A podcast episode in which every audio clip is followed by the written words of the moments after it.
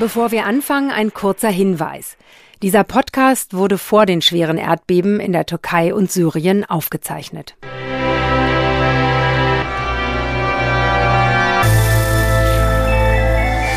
Schröder und Sumunju, der Radio 1 Podcast. Hallo, guten Morgen, guten Mittag, guten Abend zusammen. Wir sind's wieder. Die zwei von der Tankstelle, die zwei Wahnsinnigen, die euch jeden Dienstag hier unterhalten. Mein lieber Kollege Serdar Somuncu und ich, bereit und heiß wie ähm, sonst nur die äh, Schornsteinfeger. Kann man so sagen? Schornsteinfeger, ja gut, der Schornstein ist heiß, der Inhalt des Schornsteins ist heiß. Ja, und aber der, der, Schornsteinfeger ist doch auch heiß, wenn er, der freut sich doch, wenn er aufs Dach kann und dann in der Nähe der Hitze ist und dann selber heiß wird, dass er dass er ein bisschen putzen kann. Oder kann, kann man oh, so sagen? Also ich versuche es mir ja. gerade irgendwie, irgendwie hin, hinzuleiten, weil ich das Wort Schornsteinfeger mal wieder sagen wollte, nach langer Zeit. Schornsteinfeger. Ja, mein Lieber, wir müssen den Zuhörern schnell was erklären. Wir hatten ja, ja gestern, äh, gestern, letzte Woche angekündigt, dass wir heute eigentlich zusammen sein wollten in Berlin. Ja um wieder äh, vis-à-vis -vis, äh, Sushi oder whatever zu bestellen und einen wunderschönen Abend miteinander zu verbringen. Das hat jetzt nicht geklappt, weil kurzfristig etwas dazwischen gekommen ist. Ich äh, musste hier einspringen. Äh, jemand äh, hat sich schwer verletzt und äh, ist im Krankenhaus und da konnte ich nicht einfach so wegfahren. Und ähm, ja, deswegen fällt heute unser direktes Meeting aus, aber wir treffen uns wie immer aus der Entfernung und es ist umso intensiver, wie ich hoffe. Absolut. Und wir, wir machen heute einen neuen Termin aus, oder? Wenn wir uns dann bei mir wieder treffen, in meinem kleinen Studio und Sushi bestellen. Ja, unbedingt. Also das, das genau. möchte ich nicht missen. Das sind unsere Sternstunden, das ist unsere Liebeszeit und die ja. lassen wir uns nicht nehmen, oder? Das ist Quality Time, das ist ein bisschen Paarzeit, also ne, so zu zweit ein bisschen einfach mal auch mal Zeit füreinander haben und nicht nur immer in der, in der Ferne miteinander sprechen. Wir sehen uns nie so oft, wir, deswegen läuft's auch so gut zwischen uns und ab und zu brauchen wir das auch und deswegen möchten wir das ganz bald nachholen, weil wir kuscheln auch immer ein bisschen anschließend. Ja. Wann ja. das sein wird, sagen wir euch. Nächste Woche könnt ihr uns live sehen, da könnt ihr zu uns kommen, also jetzt nicht nicht zu mir in mein Studio, sondern ins Tippi am Kanzleramt, da sind wir nächste Woche wieder am kommenden Montag, dem 13. Februar Februar um 20 Uhr. Und äh, das Schöne ist, weder Radio 1 noch wir wissen, ob es noch Karten gibt. Wir gehen davon aus, dass es fast keine mehr gibt, also es schon sehr, sehr gut verkauft ist. Aber wir wollen, dass es überbucht ist. Also wir wollen, dass so viele Leute ins Tipi kommen, dass das Zelt am Ende des Tages zusammenfällt, weil sogar Leute auf dem Dach sitzen wollen, um uns zu sehen. So größenwahnsinnig sind wir mittlerweile. Also kommt gerne vorbei, kommenden Montag, 13. Februar, 20 Uhr, Tippi am Kanzleramt. Ja, oder wir machen eine Warteliste. Das kann man auch machen, ne? Ja. Ja. Genau, und wer am 13. Februar nicht mehr reinkommt, der kommt dann beim nächsten Mal rein. Ja. Und das wird sein, äh, ich glaube, Ende März. Wir gucken gleich nochmal nach. Sagen wir euch auch gleich noch Bescheid. Also es gibt alle Informationen, die ihr braucht, zu uns, zur Weltlage und überhaupt in den nächsten, wie immer, sechseinhalb Stunden, in denen wir hier miteinander sprechen. Hier auf Zeit.de. Deine Stimme ist so sanft und seidig heute, äh, so samtseidig. Mhm. Hast du mhm. gespielt oder was ist passiert? Nee, ich habe frei. Ich habe seit über einer Woche frei. Und ich glaube, es liegt daran. Meine Stimme konnte sich zum ersten Mal seit Monaten wieder erholen. Und ich spreche nicht mehr. Ich habe jetzt so, war so viel auf Tour, habe so viel gesprochen vor Leuten, dass ich einfach gesagt habe, ich halte mal die Fresse. Ich halte einfach mal die Klappe. Die Stimme muss geschont werden. Ich muss mich schonen. Ähm, niemand aus meinem privaten Umfeld möchte mich sehen, aus meinem beruflichen auch nicht. Und entsprechend geht's mir wahnsinnig gut. Und die Stimme ist so, ist so sanft geworden, wie wenn du deine, wie wenn du zum ersten Mal nach Wochen wieder gebadet hast, nachdem du nur Schornsteine gefegt hast. Mm, mm, genau so fühlt es sich an. Wunder, wunder, wunderbar. Äh, gibt es ah, irgendwas, wie ein was sanftes dir Taschentuch. Ja, ja, mm. sanft und sorgfältig, auf jeden Fall. Mm, Sag das mal, Moment, ähm, das, das kenne ich nicht. Das ist egal. Hauptsache, das ist, benutzt man wie ein Taschentuch, wenn die Nase läuft. Ah, ja. Aber sag mal, gibt es was, was dir ähm, am Herzen liegt diese Woche, worüber wir sprechen könnten? Müssen wir über die Aktualität sprechen? Sollten wir oder ähm, sollten wir einfach wieder über ähm, das Leben sprechen? Es gab so viele Leute, die uns geschrieben haben nach der letzten Woche, als wir über das Thema Beziehungen gesprochen haben. Ganz ohne Ironie, so viele Nachrichten habe ich wirklich noch selten auf eine Sendung bekommen. Unglaublich begeisterte Menschen, die äh, sich sehr wiedergefunden haben in unseren Geschichten, obwohl wir ja eigentlich nur Tragisches vom, vom Scheitern unseres Liebeslebens erzählt ja. haben. Und die Leute haben gesagt, hey, genau so geht's mir auch. Das hat mich wirklich, ohne Witz, das hat mich wirklich ein bisschen bisschen beruhigt, dass so viele Leute gesagt haben, oh, ich habe auch Ähnliches erlebt und zum Teil sehr, sehr persönliche Geschichten, die mir über Instagram Schröder Live geschickt wurden. Ich habe sie alle gelesen, wirklich alle und auch mit Begeisterung gelesen. Und bei mir hat es das gleiche ausgelöst wie offenbar bei den Leuten, nämlich, dass man denkt, man ist doch nicht ganz so allein. Man ist doch, man ist nicht der Einzige, der es irgendwie im Leben nicht so geschissen kriegt, wie man glaubt, dass man es könnte. Und man ist nicht der Einzige, der es, bei dem es so läuft, ähm, wie man denkt, dass es nur bei einem selber nicht läuft. Ja, wie eine Therapie ein bisschen, ne? Oder eine Gruppe. Bisschen schon. Hm. Genau. Ich weiß nicht, äh, wir sollten natürlich jetzt nicht einfach, weil es Erfolg hatte, das einfach so wiederholen. Auf das kommt Fall. ja von innen, das ist ja ein Gefühl, das wir haben. Ja. Aber äh, so viel gibt's jetzt auch nicht zu besprechen in der aktuellen Woche, oder? Also ich habe da jetzt nichts, was ich dringend mit dir besprechen müsste, was nicht schon auch tausendmal besprochen wurde. Nö, ich habe demnächst vor, mich mal in einen Spionageballon zu setzen und irgendwie über den USA rumzufliegen und zu gucken, wann ich ins Meer falle oder auf, auf einen Grand Canyon oder so. Aber ähm, ansonsten, ja, muss man da jetzt auch nicht weiter drüber reden. Mhm. Dann lass uns doch mal überlegen. Also, was geht uns so durch den Kopf? Was beschäftigt uns oder dich oder mich? Vielleicht finden wir auch was, was uns gemeinsam beschäftigt. Wollen wir über die Klimaaktivisten reden? Wollen wir darüber reden, dass die nicht, nicht zum Prozess gegangen sind, sondern im Urlaub waren? Oder ist das ein Thema, was schon alle besprochen haben? Oh, wo man unsere leider, kleinen Meinungen jetzt auch nicht hören muss. Ja, ehrlich gesagt finde ich das auch total langweilig. Also ja, da ne? können wir auch über Katja Krasavice und äh, Dieter Bohlen sprechen. Das ist fast um sogar schon spannender. Hm. Ja.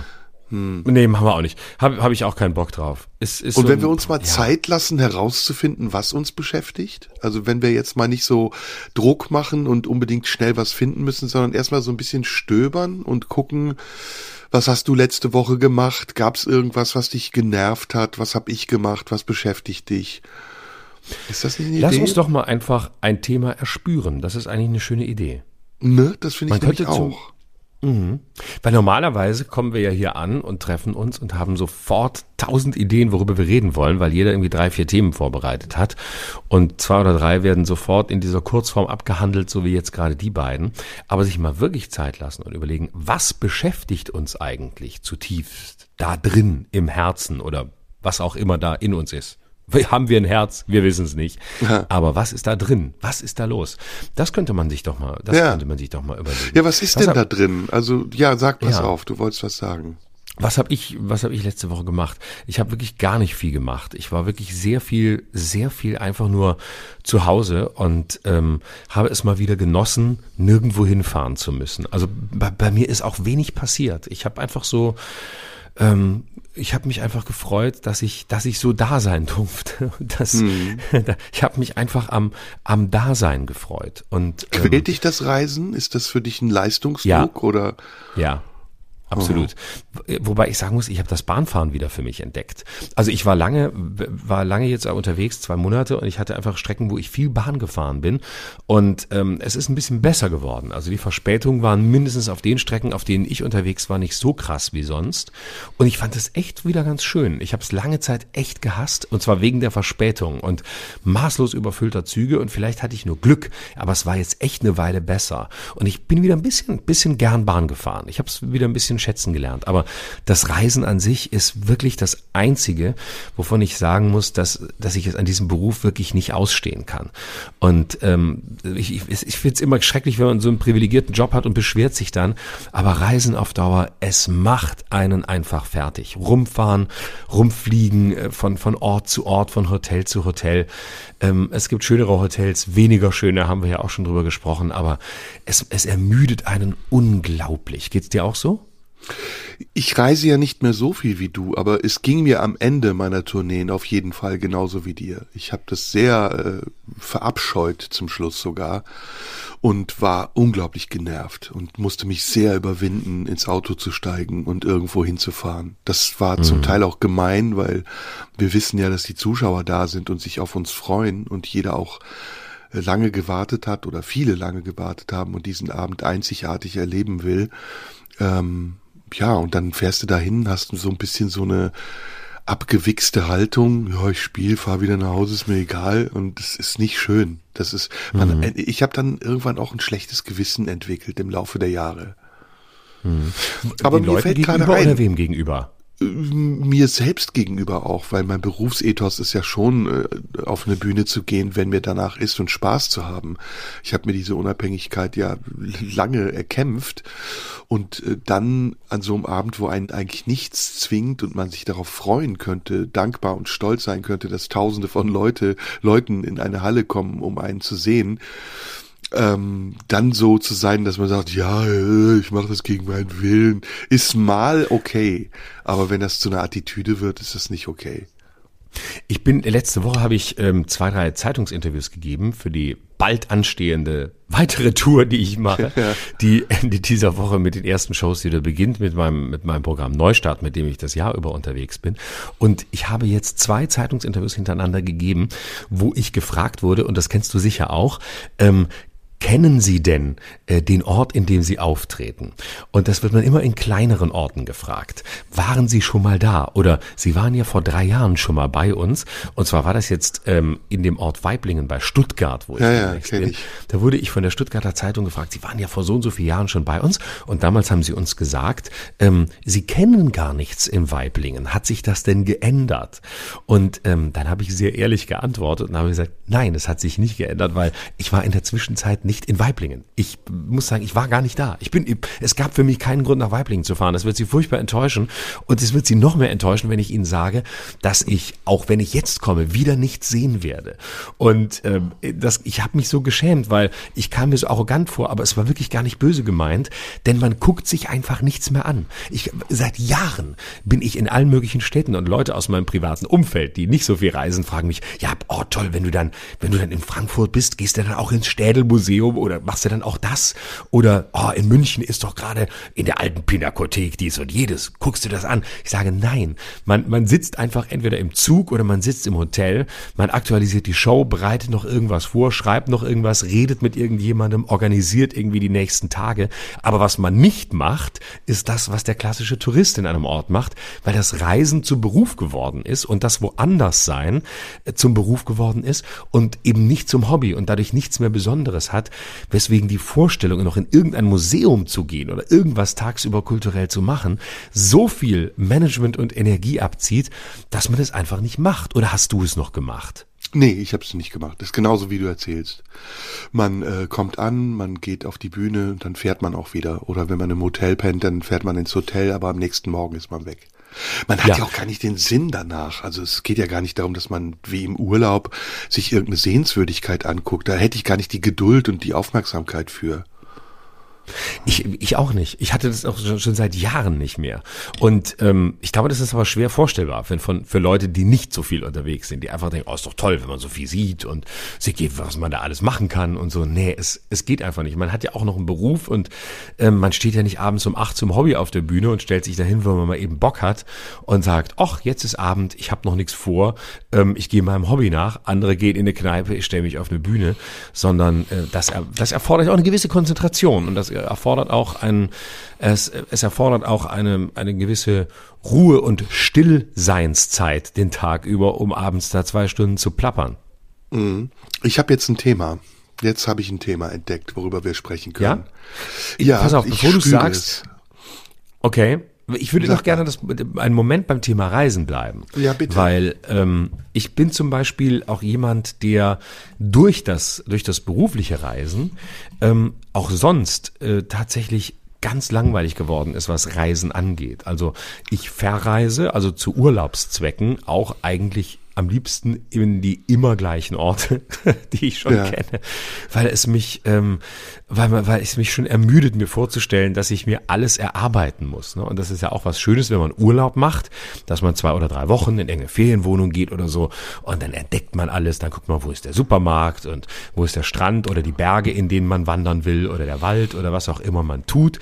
Das ist ja was Tolles, aber ich bin einfach nur froh, wenn ich auch privat immer dahin komme, wo ich mich schon auskenne. Ich bin wirklich der langweiligste Mensch geworden, was Reisen angeht. Wie ist es bei dir? Ähm, geht. Äh, was, lass mal überlegen. Ich fahre nicht immer an denselben Ort. Oder mhm. ich fahre an gewisse Orte immer wieder. Mhm. Äh, aber ich bin auch sehr neugierig auf neue Orte und ich entdecke auch Neues und ich mag auch sehr gerne ähm, so abarbeiten, also geografisch, äh, systematisch vorgehen und sagen, so jetzt will ich in Europa mal alle Länder gesehen haben. Oder ich fange dann an mit Afrika, Nordafrika, Nahe Osten. Ich bin, ich bin noch nicht viel rumgekommen, muss ich sagen. Ich war erst mhm. einmal in Nordamerika oder nee, zweimal äh, in New York, auch nur in New York. Dann war ich einmal in Kanada, und äh, das war's auch schon. Südamerika war ich noch nie. Äh, Nordamerika, wie gesagt, nur New York und Kanada. Und in Europa kenne ich jedes Land eigentlich schon. Äh, selbst exotische Länder, Island war ich schon, äh, Irland, Nordirland war ich noch nicht, England, Schottland kenne ich, Wales kenne ich, Norwegen war ich, Schweden war ich, Finnland war ich, ähm, Estland war ich, Litauen nicht ähm, Lettland nicht, aber Polen, mir fehlt in Europa, glaube ich, noch Rumänien. Ansonsten war ich in Bulgarien, Ungarn, Griechenland, ähm, Kroatien, Mazedonien, in Portugal, in Spanien, Italien, selbst in, in San Marino würde mir noch fehlen, Liechtenstein kenne ich und Andorra fehlt mir noch. Also Europa ist durch. Asien kenne ich auch nicht. Da war ich auch nur einmal in, äh, nö, Türkei ist eigentlich das einzige. Nahe Osten war ich einmal in Syrien und ich glaube, das war's auch schon. Ägypten, äh, was haben wir noch? Marokko war ich mal. Äh, das war's. Also ich kenne echt nicht viel von der Welt. Wo warst du schon überall? Oh, ich, ich, du sagst, du kennst nicht viel, du kennst ganz Europa. Ich schneide noch schlechter ab. Ich bin auch echt ähm, noch nicht genug rumgekommen. Das liegt aber auch wirklich daran, dass ich ähm, so früh angefangen habe zu arbeiten und dass das für mich ähm, lange gar nicht wichtig war, irgendwo hinzufahren. Ähm, und äh, dass ich während des Studiums eigentlich schon die ganze Zeit gearbeitet habe und danach auch. Und dann wirklich früh so eine Reisemüdigkeit eintrat. Also Europa ist okay bei mir, aber ähm, nicht so wie bei dir. Ich kenne Frankreich, Spanien, Portugal. Italien. Ähm, äh, ich kenne äh, die die Küste, da die die Adria runter, Kroatien, ähm, Mazedonien, der darunter kenne ich auch Griechenland kenne ich. Oh doch, ich kenne auch einiges. Äh, ich kenne ähm, Polen war ich tatsächlich. Polen war ich noch nie. Scheiße, ey, fast fast 20 hm. Jahre in Berlin wohnen und nicht in Polen gewesen sein. Ähm, genau, der, der, der ganze osteuropäische Teil fehlt mir komplett, Tschechien, Prag. aber äh, äh, Tschech, guck, Tschechien kenne ich auch nicht. Das denke ich jedes Mal, wenn Boah. ich mit dem Zug nach Dresden fahre, denke ich, ich muss durchfahren bis Prag. Aber äh, Belgien kenne ich, Niederlande kenne ich, ähm, die Nordseeinseln kenne ich, die Deutschen, die Deutschen, die deutschen Ostseeinseln kenne ich ähm, und äh, Luxemburg kenne ich, Liechtenstein kenne ich, Schweiz kenne ich, Österreich kenne ich. Und ähm, ja, ich glaube, das war's im Wesentlichen. Und außereuropäisches ja, Ausland kenne ja. ich Marokko. Skandinavien. Ähm, Skandinavien kenne ich äh, Dänemark, ja. Dänemark okay. und Südschweden. Doch, Norwegen kenne ich. Norwegen. Ja, na also, hallo. Norwegen oh. bin ich mal komplett die ganze Küste entlang gefahren. Das war geil. Von, von ganz, von ganz im Norden ganz runter, im Sommer. Schön. Mit schön. Nordlichtern und so. Das war wirklich sehr romantisch. So, ähm, jetzt Marokko hast du gesagt, Nordafrika? Genau. Okay. Marokko kenne ich und dann wird's international schon sehr dünn. Ähm, Amerika, weil, USA? Nein, nie da gewesen bisher. Ganz oh, peinlich, oh, ganz oh, peinlich. Oh, ja.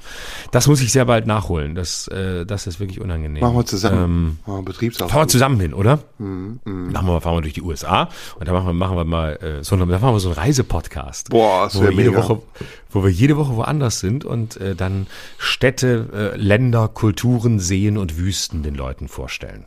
Das wäre mega. Mit Film dann auch, ne, dass man eine Doku auch dreht. Du, wir genau. können über Reisen Video Videopodcast.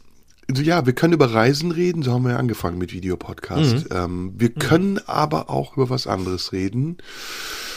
Ich, lass uns noch kurz übers Reisen reden und anschließend hattest du ja gerade ein Thema vorgeschlagen. Ja, ey, lass uns einfach übers Reisen reden und dann gucken, weil wir nehmen uns sowieso immer viel zu viel vor und schaffen dann am Ende ja. nur ein Thema. Dann lass uns übers Reisen reden, finde ich gut. Gute, gutes Thema. Genau. Wie war das, wie war das bei dir? Hast du ähm, so nach Ende der Schule oder irgendwann so, als du noch recht jung warst, wenn so eine Zäsur anstand? Viele haben das ja nach der Schule gemacht, bevor sie studiert haben oder ähm, was weiß ich, nach der Ausbildung oder irgendwie sowas, so eine, so eine Art längere Reise. Die sind dann ein halbes Jahr weggefahren, sind um, um die halbe Welt gefahren oder ähm, früher Interrail. In, in, Interrail gab's, genau, dann gab's tatsächlich nach in, in meiner Schulzeit viele, ähm, vor allem Mädchen, die dann äh, ein Jahr als Au pair gemacht haben oder sowas. Mhm. Weiß gar nicht, ob sowas noch gibt. Also Doch, so wirklich gibt's. so diese, diese, diese Zäsur zu sagen, ich nutze die Zeit, die ich jetzt habe, ich bin jung und ich fahre mal irgendwo hin und ähm, bin wirklich, bin wirklich richtig lange mal weg. Hast du sowas gemacht? Nee, aber ich war das Reisen gewöhnt, weil ähm, wir türkischen Gastarbeiterkinder sind ja einmal im Jahr in die Türkei gefahren mit dem Auto. Und ähm, das war für uns wie eine Weltreise. Zumal wir in andere Länder auch nicht einreisen durften. Es war jahrelang so, dass die äh, türkischen Gastarbeiter in Deutschland weder nach Frankreich noch sonst wohin einreisen konnten, also in keines der Nachbarländer, außer eben nach Österreich und von Österreich äh, in das damalige Jugoslawien durch Bulgarien in die Türkei. Der direkte Heimweg war also ohne Visum. Und das war immer eine sehr strapaziöse Reise, weil sie vier Tage dauerte und wir damals äh, zu fünft in einem kleinen Ford Taunus saßen, der weder eine Klimaanlage hatte noch war da genug Platz. Und ähm, ja, wir sind dann morgens losgefahren in Deutschland, irgendwann in aller Herrgottsfrüh bis zur deutsch-österreichischen Grenze. Dann haben wir irgendwo hinter der Grenze Halt gemacht, in der Pension geschlafen. Am nächsten Tag dann in Richtung Jugoslawien auf den berühmt-berüchtigten Autoput Zagreb-Belgrad äh, irgendwo da geschlafen und dann wieder weiter über Bulgarien bis in die Türkei. Und das war lange Jahre meine einzige Reiseerfahrung. Als ich dann 1992 äh, eingebürgert wurde, ich hatte ja eine Zeit lang die doppelte Staatsbürgerschaft, konnte ich zum ersten Mal auch in Länder reisen, in die ich vorher nicht konnte. Und das war zum ersten Mal dann in die Schweiz. Ich erinnere mich noch, äh, mein erster Eindruck in der Schweiz war atemberaubend. Ich fand alles so sauber. Ähm, ich habe mit dem Zug, äh, bin ich eingereist in die Schweiz und habe dann zwischen die Gleise geguckt und mich gewundert, dass überhaupt keine Zigarettenkippen zwischen den Gleisen ja, ja. oder irgendein Müll. Ja. Und auch diese Pünktlichkeit, diese Akkuratesse und diese Stille in der Schweiz hat mich unglaublich fasziniert. Und es war ganz exotisch. Und dann ging es schon in Richtung Frankreich. Das war dann das zweite Land, in das ich eingereist bin. Ins Elsass, ehrlich gesagt. Also das Elsass ist nun nicht wirklich Frankreich, es ist vielmehr Deutschland als Frankreich. Oder es mutet Deutsch an, das darf man den Elsässern nicht sagen. Aber auch das war sehr exotisch und so hat sich dann mein, mein Reisebereich immer weiter äh, vergrößert und stetig erweitert. Ja, und das war anders als bei meinen Schulkameraden, die, wie eben erwähnt, mit Interrail durch ganz Europa gereist sind oder die, wie du richtig gesagt hast, ein Austauschjahr gemacht haben in England oder in den USA. Ich hatte das alles nicht und ich habe es dann nachgeholt und da ich kein Geld hatte, ich war ja chronisch pleite, äh, bin ich die ersten Jahre immer getrampt. Und ich bin wirklich unglaubliche Strecken getrampt. Ich bin bis in die Türkei getrampt. Nein. Bis nach Griechenland. Äh, wahnsinnige Erlebnisse. Eins möchte ich dir noch erzählen. Ähm, ich bin im Sommer, weil es mich so in die Türkei gezogen hat, irgendwann los hier in meiner Heimatstadt und stand an der Autobahn und mich hat jemand mitgenommen bis zum Bodensee. So bin ich übrigens auf den Bodensee gekommen. Das erste Mal, dass ich da war und habe mich sofort verliebt in den Bodensee. Aber der Bodensee liegt natürlich abseits der Strecke. Denn äh, in die Türkei fährt man über Passau, die A3, oder über München, die A9. Und ich hing dann am Bodensee. Und keiner fuhr vom Bodensee in Richtung Türkei, ich musste also erstmal mich mühsam durchschlagen von, ich glaube, es war Ludwigshafen am Bodensee bis nach München und von München, wo ein Freund von mir wohnte und ich ein bisschen Geld schnorren konnte, bin ich dann zur deutsch-österreichischen Grenze. Und da hat mich eine Oma mitgenommen in einem hellblauen Mercedes Cabrio, SL äh, Mercedes Cabrio. Die ist irre schnell gefahren, hatte so ein geblümtes Kopftuch an, war bestimmt so um die 80 Und weil es spät wurde, hat sie dann mich gefragt, ob ich nicht bei ihr in Wien übernachten will. Und das hat überhaupt nichts Zweideutiges. Das war einfach nur unglaublich gastfreundlich und nett. Und ich habe dann drei Tage mit dieser Frau in Wien verbracht. Und es war ganz toll. Sie hat mir Wien gezeigt. Wir waren im Stephansdom. Wir sind zum Prater gefahren. Es war wirklich ganz faszinierend. Es war ganz toll. Ich hatte kaum Geld ähm, sie hat mich eingeladen, wir haben bei ihr zu Hause gekocht und gegessen. Ich habe nie mehr wieder von dieser Frau gehört. Ich weiß gar nicht mehr, wie sie hieß. Aber das war auch so ein Erlebnis. Und dann bin ich ähm, schließlich von Wien, sie hat mir ein bisschen Geld auch geliehen für das Zugticket in einer 40-stündigen Reise mit dem Zug, mit dem Schnellzug von Wien nach Thessaloniki gefahren. Und das war wirklich, also zu Zeiten des Kalten Krieges, kannst du dir ja vorstellen, war Jugoslawien für einen Außenstehenden sehr unheimlich und gefährlich. Und ich habe dann auf dem Gang geschlafen, weil der Zug randvoll war und überfüllt. Und irgendwann bin ich nur noch eingeschlafen die ganze Zeit, weil ich so erschöpft war und weil es auch keinen Platz mehr auf dem Boden dieses klebrigen Zuges gab, habe ich mich oben auf die Gepäckablage gelegt und habe auf der Gepäckablage geschlafen. Nein. Kaum vorstellbar. Und kam dann irgendwann in Thessaloniki in Griechenland an. Und am Ende von Griechenland nach Thessaloniki bin ich auch nochmal getrennt. Das war, das war eine abenteuerliche Reise, hat insgesamt acht, neun Tage gedauert. Ich war dann am Ende in der Türkei und es war, ja, einer der schönsten Urlaube, die ich hatte. Hast du sowas auch erlebt? Nein, sowas habe ich wirklich nie gemacht. Ich finde es total geil, das zu hören, weil ich kenne das noch. Äh, ich, ich, weiß gar nicht, Trampen, man sieht es ab und zu noch auf, an der Straße, dass Leute dastehen und, ähm, und mitgenommen werden wollen. Ähm, das habe ich nie gemacht. Da fehlte mir immer, da fehlte mir immer der Mut. Ich glaube, da war ich als, als junger Typ, also so in dem Alter, in dem man das normalerweise macht und in dem das ja auch spannend ist, da war ich schlicht zu ängstlich. Da hätte ich das gar nicht gemacht, weil ich, weil ich Angst gehabt hätte, bei wem ich da mitfahre, weil ich glaube ich auch so erzogen worden bin. Oh, mach das lieber nicht, da stehst du ewig an der Straße, wirst du überfahren fahren, bevor du mitgenommen wirst.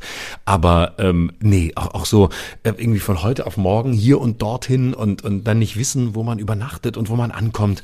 Ähm, das, das ist, glaube ich, wirklich in dem Alter, wo das, wo das so, wo das so ansteht, ich hätte einfach zu viel Schiss gehabt. Ich war einfach ein totaler Schisser und hätte gedacht, nee, das, das geht schief. Das, und ich hätte auch wissen müssen, wo ich hinkomme und wie die Umgebung ist und äh, ja, das, das, nee, das, Heute würde ich mich das, glaube ich, trauen, aber heute habe ich irgendwie keinen Bock mehr. Heute finde ich heute passt es nicht mehr zu mir. Ich glaube, ich werde so ein, ich werde irgendwann so ein Senior-Tramper sein, der dann so mit hm. 60 oder so oder mit 70 als halber Aussteiger irgendwie durch Europa fährt und endlich das nachholt, was er früher nicht gemacht hat. Ja, das ist, würde ich heute auch nicht mehr machen. Damals habe ich es gemacht, weil ich kein Geld hatte und unbedingt auch in den Urlaub wollte. Das haben wir, also wir haben noch viel schlimmere Urlaube gehabt. Ein Kumpel von mir hat irgendwann mal äh, sich für ein Appel und ein Ei ein Auto gekauft, ein richtiges Schrottauto, ein Peugeot noch was, 205 oder so damals. Und ähm, dann sind wir einfach in Richtung Gardasee gefahren, haben uns in dieses Auto mhm. gesetzt und ähm, an Tankstellen haben wir immer geschnorrt. Also sind wirklich immer ähm, wie die Schnorrer zu irgendwelchen Leuten, können sie uns zwei Mark geben fürs Tanken. Und ähm, wenn wir zwischendurch Hunger hatten, sind wir einfach rausgefahren in irgendwelche Kneipen, haben gegessen und sind durchs Klofenster abgehauen, haben die Zeche geprellt. Also es war richtig, richtig abenteuerlich, wie in einem französischen Nein. Film. Und wir sind tatsächlich, du. Ja, und wir sind dann tatsächlich auch am Gardasee angekommen, in einem, äh, auf einem Campingplatz, ich weiß noch, wie der hieß, Chiara de Luna hieß der. Und da haben wir auch einen ganz tollen pubertären Urlaub verbracht. Ich habe auch ein Mädel kennengelernt, mit der ich geknutscht habe im Zelt und äh, wir waren chronisch pleite, wir hatten keine Kohle, aber wir haben geraucht natürlich und ähm, haben uns die Zigaretten irgendwie auch erschnort und waren total happy. Also manch ein Luxusurlaub, den ich später gemacht habe, kann damit nicht mithalten. Geil. Ist denn ähm, ist denn Reisen für dich ähm, etwas, wo der Weg wichtiger ist als das Ziel?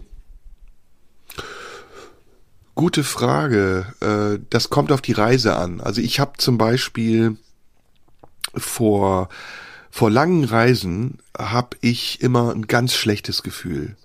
Ich mhm. möchte dann nicht weg. Ich sitze am Abend oh. vorher zu Hause und denk, boah, ey, warum verlässt du das alles hier? Es ist doch so mhm. unsicher. Wohin geht es jetzt? Und du weißt nicht, was da passiert und so. Ich habe vergessen, ich war einmal auf Réunion und Mauritius. Das ist eine meiner weitesten Reisen gewesen. Und ey, ich bin tausend Tode gestorben vorher und dachte, oh, diese Ungewissheit. Und dann weißt du nicht wo und wie und wann. und der Flug und so. Und ich habe mir in die Hose gekackt. Ich habe auch die ganze Nacht nicht geschlafen und ich habe mich wirklich gequält. Ich habe mehrfach überlegt, das Ding wieder abzusagen. Es ist wirklich eine Qual für mich. Wenn mhm. ich dann aber da bin, ist es von einer Sekunde auf die andere verschwunden und ich fühle mich pudelwohl und will nie mehr wieder weg. Mhm. Und das ist besonders bei Reisen so zu äh, in Städte, die so groß sind wie New York oder Istanbul, wo man ja auch weiß, dass man ins Chaos fliegt. Also man, ja. man, man muss sich da ja irgendwie zurechtfinden. Und wenn du nicht Geld hast und vorher buchen kannst und dich rückversichern kannst und du fliegst da einfach hin, dann weißt du halt auch nicht, was auf dich zukommt. Aber ich bin offensichtlich überlebensfähiger, als ich von mir selber annehme. Wie gesagt, sobald ich da bin, ist alles weg und ich fühle mich pudelwohl und ich finde mich auch super zurecht. Andere Reisen sind da anders. Aber das erzähle ich dir mhm. gleich. Erzähl du erst. Also ich, ich kenne, ich kenne das von, äh, also die, dieses klassische Reisen, wirklich so rumfahren über, über lange Zeit, wie du es beschreibst, oder was, was Backpacker so machen und einfach mal irgendwo hin und dort, äh, was weiß ich, in irgendeinem Land einfach sich treiben lassen oder von Ort zu Ort fahren und äh, irgendwie in, in kleinen äh, Privatwohnungen oder, oder anderen Unterkünften, Hostels schlafen. Das habe ich wirklich, das habe ich nie gemacht, aufgrund meiner vorhin beschriebenen psychischen Disposition, nämlich der Ängstlichkeit, mich unplanbaren und unkontrollierbaren Situationen auszusetzen. Kann man sagen, habe ich was verpasst, habe ich aber tatsächlich auch nie so in dem Sinne vermisst. Was ich oft gemacht habe, ist aber ähm, ja so eine Art äh, ja, einfach Urlaub. Und Urlaub ist ja nicht zwangsläufig Reisen. Ähm, Urlaub heißt äh, ja für viele einfach in, ins Hotel fahren. Das habe ich nur als Kind gemacht mit meiner Mutter, später eigentlich kaum noch. Dann habe ich immer versucht, äh, mich selber unterzubringen, weil ich das immer schöner fand. Was auch damit zusammenhing, dass ich eben beruflich viel in Hotels war und dann lieber mir wirklich ja äh, irgendwie in eine Wohnung, eine nette Wohnung suchen wollte und dann ähm, das bisschen, das bisschen das Gefühl haben wollte, für eine Weile ähm, so ein bisschen anzukommen. Und da war ich dann auch mal wirklich längere Zeit weg. Aber ähm, dieses klassische Reisen, ähm, so wie du es beschreibst, habe ich seltener gemacht. Was ich auch kenne, ist, ähm, dass man so ganz kurz vorher keine Lust mehr hat. Also ich hatte da weniger Ängste, aber so dieses Gefühl, oh, jetzt muss ich einen Koffer packen. Scheiße. Jetzt muss das alles da rein. Ich darf nichts vergessen. Ich habe zum Beispiel auch eine Angewohnheit, mir prinzipiell bei Urlaubsreisen ähm, äh, vergesse ich die Hälfte. Also ich muss mich unglaublich konzentrieren. Das heißt, ich habe mir irgendwann angewöhnt, ganz früh den Koffer zu packen, also schon Tage im Voraus, weil ich weiß, je später ich das mache, desto mehr fehlt am Schluss. Und ich vergesse so und ich vergesse dann vor allem so Essentielles. Ne? Also ich weiß, ich fahre beispielsweise in eine warme Region und vergesse eine Sonnenbrille oder die entsprechenden Schuhe oder ich packe zu wenig ein und dann muss ich was nachkaufen und das, das fällt mir dann meistens auf irgendwie im Flugzeug oder so. Oh Gott, ich habe die Hälfte von dem vergessen, was wichtig ist und dann ärgere ich mich schon, weil ich denke, ah, jetzt musst du da wieder hin, jetzt musst du da extra Zeit verschwenden, um, weil du wieder nicht nachgedacht hast und dann ärgere ich mich über meine Nachlässigkeit, dass ich zum Beispiel nicht einmal eine Liste gemacht habe, was alles in den Koffer muss, sondern immer spontan denke, es fällt mir dann schon ein. Doch wenn du nur rechtzeitig anfängst, dann fällt dir schon alles ein. Da wirst du nichts vergessen. Und ähm, dann vergesse ich doch irgendwas. Deswegen packe ich ganz frühzeitig. Das erleichtert es mir auch überhaupt, mal den richtigen Koffer zu finden. Ich muss ja erstmal in den Keller gehen, um den zu finden, der richtig groß ist, also angemessen groß. Meist packe ich auch den falschen Koffer, entweder einen zu kleinen oder zu großen. Also das strengt mich unglaublich an. Und auch dieser Akt, das alles reinzutun, wo, wo liegt alles, wo, wo, was brauche ich, ähm, was darf ich nicht vergessen? Und ach, das ist furchtbar anstrengend anstrengend. Das kenne ich auch. Und ich hatte sogar schon mal ein oder zwei ähm, ja, Reisen oder Urlaube, wo ich aus irgendeinem Grund, den ich bis heute nicht wirklich erhellt habe, ähm, so verschlafen habe, dass ich auch den Flug verpasst habe. Und oh. das waren dann immer Orte, wo man auch nicht jeden Tag hinkommt oder wo man damit Umweg hinkam. Und ähm, ich weiß nicht, was da war. Ich glaube, es waren Zeiten, in denen es mir so irgendwie psychisch oder emotional nicht so gut ging. Und deswegen habe ich, ich glaube, etwas in mir, so würde ich sagen, etwas in mir hat dafür gesorgt, dass ich diesen Flug nicht bekommen habe und dann erstmal zu Hause bleiben musste und dann zwar später losgefahren bin, aber dann was kürzer oder irgendwas war da oder oder was weiß ich, irgendeinen Ort, wo ich gezwungen wurde hinzufahren oder mich habe überreden lassen aus meinem privaten Umfeld. Und dann bin ich ähm, dann, dann habe ich wirklich, ja, dann bin ich nicht rechtzeitig angekommen. Das gab es auch schon, aber selten, wirklich selten. Aber das, der, der, der Akt des sich Vorbereitens und Losmüssens, ähm, den finde ich furchtbar anstrengend. Aber was mir auch so geht wie dir ist, nach Ankunft, wenn ich dann da bin, finde ich es auch großartig. Und dann will ich auch ganz lange nicht mehr weg. Und dann nervt es mich auch, wenn ich wieder weg muss. Ich will dann, wenn ich mal da bin, auch immer wirklich bleiben. Hm, also geht's mir auch ähnlich. Mit dem Packen ist es anders. Ich packe immer auf äh, den letzten Drücker. Ja. Ähm, ja, und auch sehr systematisch. Also ich vergesse kaum was. Aber wie ist deine Systematik? Wie ist deine Systematik, dass du es schaffst, spät zu packen und trotzdem nichts zu vergessen? Denn das ist für mich der größte Widerspruch. Also ich kann es gar nicht ab, vorher früh zu packen. Das ist für mich, macht mich aufgeregt. Ich muss das im letzten Moment machen. Und dann Warum? lege ich, ähm, weil ich bis zum letzten Moment das Gefühl habe, ich kann die Reise noch absagen. okay. Weil ich ja wirklich ungerne fahre. Das ist bei mir, ich muss mich echt äh, überwinden, in den Urlaub zu fahren. Das ist bei Aha. vielen, früher war es schlimmer, jetzt ist es nicht so schlimm. Aber es ist immer noch da.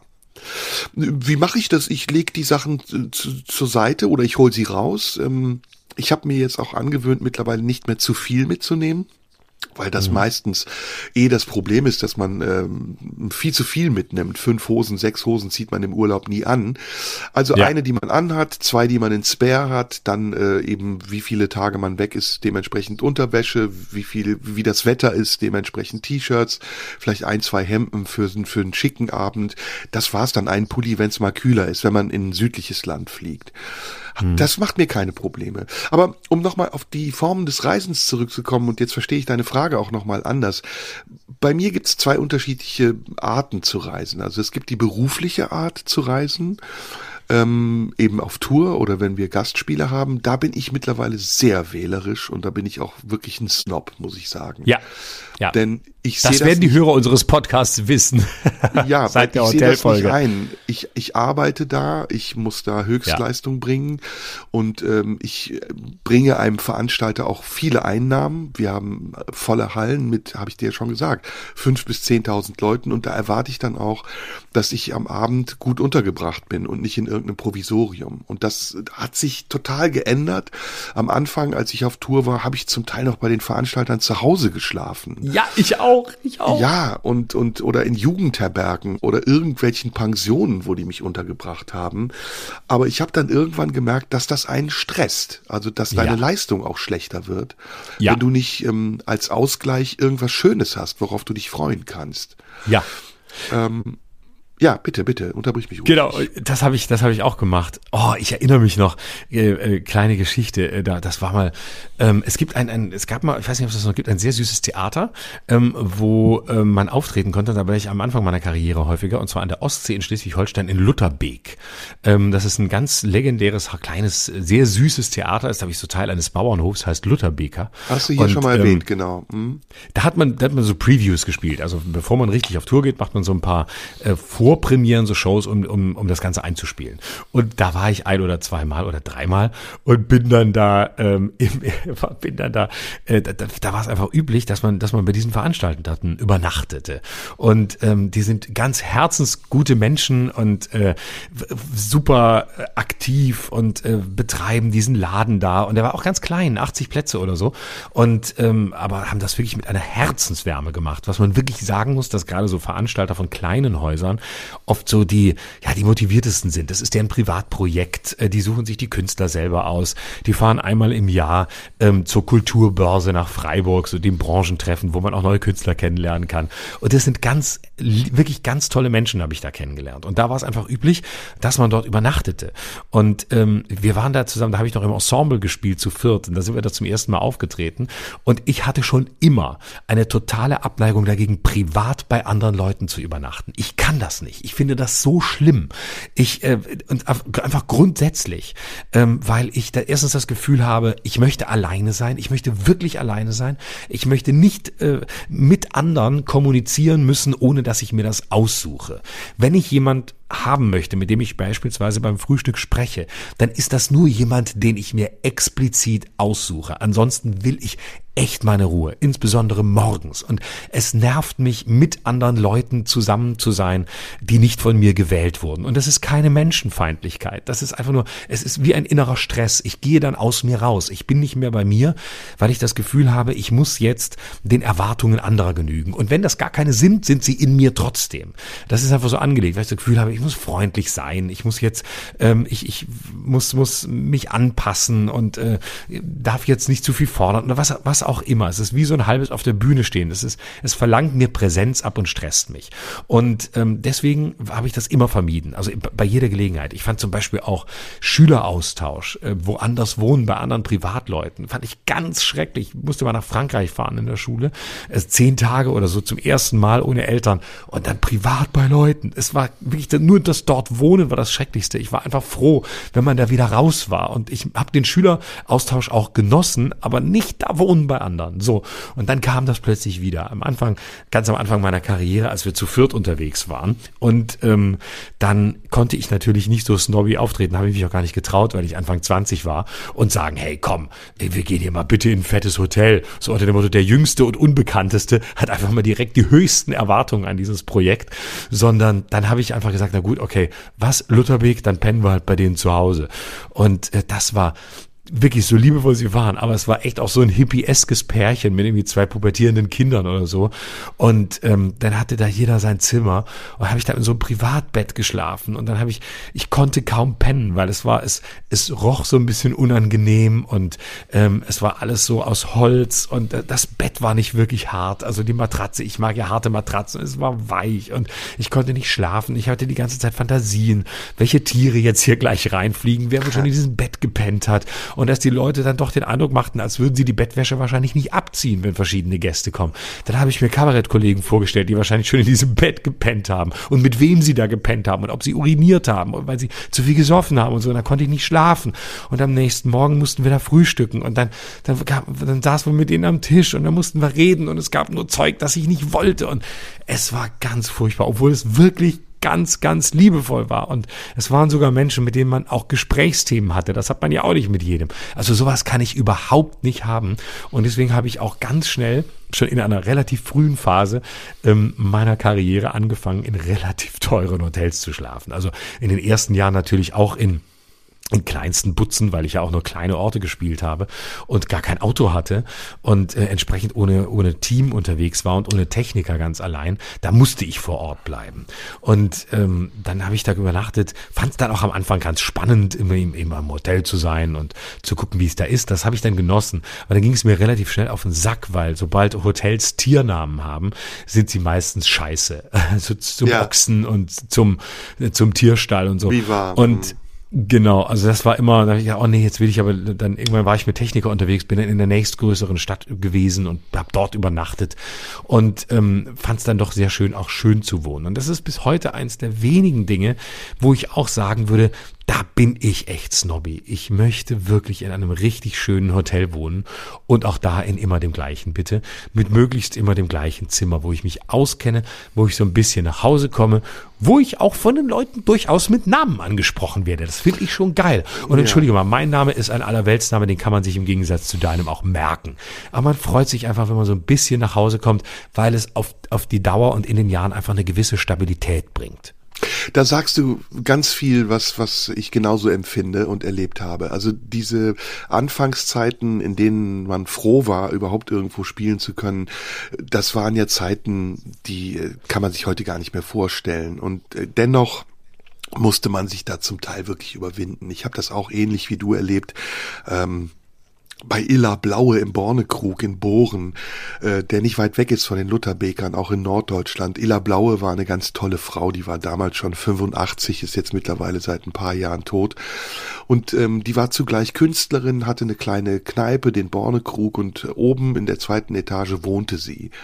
Und man fuhr dahin, manchmal war man sogar zwei Tage da, was besonders hart war. Genau. Genau. Und dann hat man da wirklich an diesem Leben teilgenommen und, ähm, und fühlte sich, wie du sagst, also schutzlos, ausgeliefert und war nicht nur die ganze Zeit verfügbar, was ja für uns Auftretende eine besondere Belastung ist, weil die Zuschauer nach solchen Aufführungen ja immer ein unglaubliches Mitteilungsbedürfnis haben und man selbst aber erstmal sich zurückziehen möchte. Also es ist vollkommen paradox und konträr zu dem, was die Leute wollen, was man selbst empfindet. Und wenn man mhm. diesen Rückzugsraum nicht hat, dann fühlt man sich wie so ein Tier, das so aus seinem Käfig rausgeholt wurde und einfach so im Wohnzimmer rumlaufen muss. Also vollkommen ja, genau. orientierungslos. Ja, exakt. Und ich habe dann auch, was du auch eben erzählt hast, hat das sofort mir in Erinnerung gerufen. Es gab noch einen Veranstaltungsort in Reutlingen. Ich weiß nicht, ob du die Zelle kennst. Nee. Ein alternativer Laden, den es schon seit 30 Jahren gibt, ein Punkerclub. Und da habe ich immer beim Veranstalter geschlafen. Jens hieß der, mit einer ganz bezaubernden Freundin, die auch mittlerweile gestorben ist, sehr jung leider. Und das war so eine Hippie-WG. Die waren damals schon, also vor 30 Jahren schon vegan. Äh, ich habe schrecklich drunter gelitten und habe dann immer als einzige Bedingung für meinen Auftritt Wurst in den Vertrag geschrieben. ich möchte bitte Wurst. Und es endete dann so, dass ich bei denen wirklich die haben nicht die Bettwäsche gewechselt. Ich habe bei denen in der gebrauchten Bettwäsche geschlafen, in einem oh. muffigen Bett und bin morgens aufgestanden und es war eine WG, ich glaube mit vier, fünf Leuten, die so wirklich so süddeutsch hippie waren, mit mit verfilzten Dreadlocks und und verschlafenen Gesichtern und unglaublich dogmatisch und so und, und dann als einziger da die Wurst gefressen habe und die haben mich natürlich mit Argusaugen angeguckt und mich verachtet dafür, dass ich auf der Bühne den, den, ähm, den liberalen Künstler gegeben habe, aber in Wirklichkeit so ein Spießer war und dann, und dann gab's noch einen Club, den muss ich noch erwähnen, der war in Markdorf, die Scheune. Ich weiß nicht, ob du die kennst. Nee, in Markdorf kenne ich am Bodensee, den Theaterstadel ja, kenne ich da. Äh, ich glaube, es war der Theaterstadel, entschuldige. Der, genau.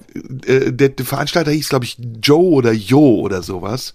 Mhm. Und ähm, ich bin dahin und ich hatte anfangs keine Zuschauer. Und es war immer so, dass ich abends dann um halb acht in der Umkleide saß und gezittert habe, ob Zuschauer kommen. Mhm. Und es war mal wieder einer der Abende, bei denen keiner kam und der Veranstalter dann irgendwann zu mir in die Umkleide kam und sagte, du, sorry, es ist keiner gekommen, ähm, wir können dir jetzt noch ein warmes Essen anbieten, aber das Honorar, das können wir dir nicht zahlen. Oh. Und dann, dann bin ich da geblieben und die hatten einen schrecklichen Ehestreit, ich erinnere mich noch dran. Und dann hat die Frau am nächsten Morgen sich bei mir ausgeheult und ich fühlte mich so, das war mir so peinlich und ich konnte dazu auch nichts sagen und, und sie war so verzweifelt und ich, und ich habe mich so unglaublich fehl am Platz gefühlt. Und ich, von da an ging's los, dass ich gesagt habe, ey, es gibt eine Bedingung, ich kann nicht mehr bei den Leuten privat schlafen, ich muss in einem Hotel pennen. Und mittlerweile ist es genauso, wie du es sagst die Leute, denen man das erzählt, denken, man würde jetzt in fünf Sterne Luxushotels schlafen. Das stimmt überhaupt nicht. Es geht nicht um die Sterne. Es geht darum, dass man sich da zu Hause fühlt. Und das kann ja. ein kleines Hotel, in dem es eine persönliche Ansprache gibt, genauso sein wie ein größeres Hotel, das einfach nur ein schönes Gebäude hat oder schön liegt oder eine tolle Atmosphäre hat. Und wie gesagt, es hängt gar nicht von den Sternen ab, sondern eben von diesen Kleinigkeiten. Du wirst erkannt, die Leute sagen, hallo Herr Schröder, hallo Herr Somun Bonjour. Du kriegst das gleiche Zimmer. Du hast nicht das Gefühl, du, äh, das Gefühl, was wir haben oder was wir versuchen zu vermeiden auf Tournee, ist ja, dass wir eine gezwungene Reise machen. Ne? Wir, genau. wir wollen ja keine gezwungene Reise machen und deswegen versuchen wir auf der Reise uns zu Hause zu fühlen. Und das kann man mhm. keinem erklären. Äh, Leute denken, du bist bescheuert, teures Hotel, was beschwerst du dich, sei doch dankbar. Aber wenn es freiwillig wäre, würde ich sofort sagen, ey, scheißegal, ich bin für alles dankbar, was ich kriege. Aber es ist eben nicht freiwillig und es ist auch Teil, muss man sagen, des Honorars, das wir bekommen, dass wir eben diese Annehmlichkeit, irgendwo zu schlafen, wo es uns gut geht, auf den Vertrag setzen können. Mhm. Das ist beruflich. Das Private erzähle ich dir nachher, wenn du wieder was gesagt hast, sonst laber mhm. ich zu viel. Also ich kann es sehr nachvollziehen, ähm, dass, äh, dass man, ja, dass man mit der Zeit einfach, ähm, ja, eine gewisse Ruhe braucht, insbesondere nach der Show. Und es gab auch diese Phasen, wo ich ähm, ganz am Anfang äh, dann eben so bei, bei, bei sehr kleinen Veranstaltern war, bei sogenannten Kleinkunstvereinen. Ähm, das war vom Material her natürlich genial, weil man da auch sehr, sagen wir mal, sperrige Leute kennenlernt oder sehr eigene äh, Kreaturen kennenlernt. Hast du Aber ein Fenster in Weiß Weißweil gespielt? Nee, das kenne ich nicht. Das ist bei Freiburg, ne? Das ist, ja, ja, em, äh, Emmelshausen, ähm, Fenster Weißweil, ist in der dritten Etage der Freiwilligen Feuerwehr. Aber okay, nein, das habe ich, das hab ich nicht gemacht.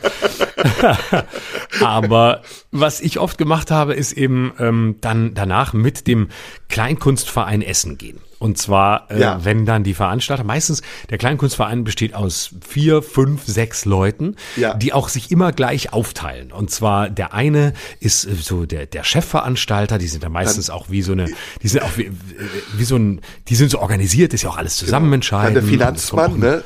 Das genau, ist der, genau. der dich bezahlt. Genau, genau. Es kommen auch nur die Künstler rein, auf die sich alle einigen können. Also es gibt auch keinen Mehrheitsbeschluss, sondern entweder alle oder keiner sagen ja. Das heißt, man ist von Anfang an Überzeugungstäter als Veranstalter. Du kommst da an und hörst direkt, man, ja, man hat sich für dich entschieden. Und ja. du denkst, oh ja. wow, man hat sich für dich entschieden, sie sollen hier auftreten, wir haben es gesehen. Wenn du dann auch noch jung bist und zum ersten Mal da bist und noch nicht so viel auftrittst, dann kriegst du direkt so eine Welle entgegen von wegen, es kommt so an, sei mal dankbar, dass du hier sein darfst. Also wir finden es schon toll, dass sie da sind, aber sie sind ja auch noch ganz jung und so. Und dann kommt irgendwann noch vor der Show gleich angemeldet, damit da keine Missverständnisse entstehen, die Frage, sind sie mit dem Auto da? In meinem Fall immer Nein. Und dann die zweite Frage, wir gehen danach mit dem Künstler immer noch essen. Ja, und ja, ja. Am Anfang, ganz am Anfang fand ich das toll, weil ich gedacht habe, ah ja, geil und so, dann erfährt man was, welche Kollegen sind so da, wer wird noch, wer, wer, wer wird geschätzt, wer ist gut, wen muss ich mir vielleicht angucken. Man kannte ja noch nicht so viel. Und irgendwie nach dem dritten Mal hat mich das so genervt. Erstens, nachts um elf in irgendeine, in irgendeine Kneipe kommen oder irgendein so Landgasthof, wo man meistens auch gepennt hat, um um dann noch Nudeln zu fressen oder Pommes oder so. Ich bin echt fett geworden in den Jahren, weil es einfach so dick macht. Und ähm, dann so spät essen und ich habe mich dann da verführen lassen. Und dann sitzt man da zusammen mit dem Hauptveranstalter, der wie gesagt der Chef ist, weil er am Ende zwar nicht der Chef sein darf, weil man ja ähm, wie so eine Art äh, Kommune entscheidet, ähm, aber doch irgendwie der, der, am Ende doch der ist, der den Hut auf hat. Es dürfen die anderen nicht so mitkriegen, dass er den Hut auf hat. Und dann sitzen drumrum, richtig, der Finanzmann, das ist der, der dir die Kohle gibt. Übrigens am Anfang meiner Karriere noch ganz oft Bargeld, ja. ähm, was es heute auch nicht mehr gibt. Da bekam der wirklich der Veranstalter rein und hat dir dann irgendwie deine, deine damals noch nicht so hohe Gage äh, in Bargeld ausbezahlt, in vielen 20 Euro Scheinen. Ich wusste immer gar nicht, wo ich die hintun soll, ähm, weil ich so, so eine kleine Geldbörse hatte.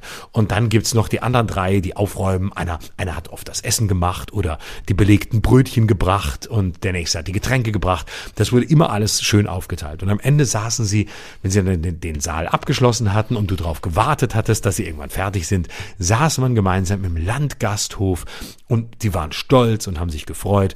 Und es wurden aber immer die gleichen Fragen gestellt. Und es hat mich so angestrengt. Und zwar nicht, weil ich nicht mit Leuten reden will, sondern weil es einfach danach wirklich wie so eine zweite Runde ist, auf die man sich ja, innerlich vorbereitet. Der Auftritt nach dem Auftritt. Mhm. Genau. Und viele Leute fragen einen ja, was machen Sie denn jetzt noch? Können Sie überhaupt runterkommen? Und ich sage immer, ihr könnt euch gar nicht vorstellen, wie schnell ich runterkomme. Das geht so schnell.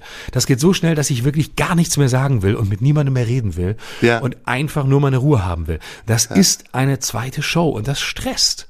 Ja, und es hat immer die gleiche Dynamik. Ne? Also wir haben das mit unserer Theatergruppe damals auch zu einem äh, ungeschriebenen Gesetz gemacht. Gehen nicht mehr mit Zuschauern nach der Vorstellung essen. Ja. Weil es ist immer so, dass sie am Anfang sagen, es war ganz toll, es war ganz ganz toll. Und irgendwann kippt es aber und dann fangen sie an zu kritisieren und am Ende war es ganz scheiße. Es ist so eine, ja, genau. immer die gleiche Dynamik. Du darfst den Leuten nicht die Möglichkeit geben, ihre Eindrücke zusammen mit dir zu verarbeiten. Weil irgendwann Nein. dreht sich das Rad und dann bist du der Angeklagte und denkst so, Alter, ich habe hier gespielt, kannst du es bitte lassen? Aber ja, genau. gerade dabei sind, ja, insbesondere ja, am Anfang ist es so. Und ich will das, das ist auch, das hat mich so, das hat mich dann so genervt, wenn man dann so das Gefühl hatte, es wird dann zu so einer Kritikerrunde und jeder hat irgendwie darf, darf eine Meinung genau, haben und darf auch was genau. sagen. Man hört sich das so an und das ist dann wie so ein Tribunal und alle fühlen sich so gleichberechtigt, was zu sagen und man, man will ja dann auch nicht widersprechen, weil das Schlimmste, was es gibt, ist die eigene Kunst oder das, was man macht, zu erklären oder zu rechtfertigen oder, oder ja. wie so eine Art Interpretation zu liefern, die Sekundärliteratur zum eigenen Buch. Es ist die Hölle.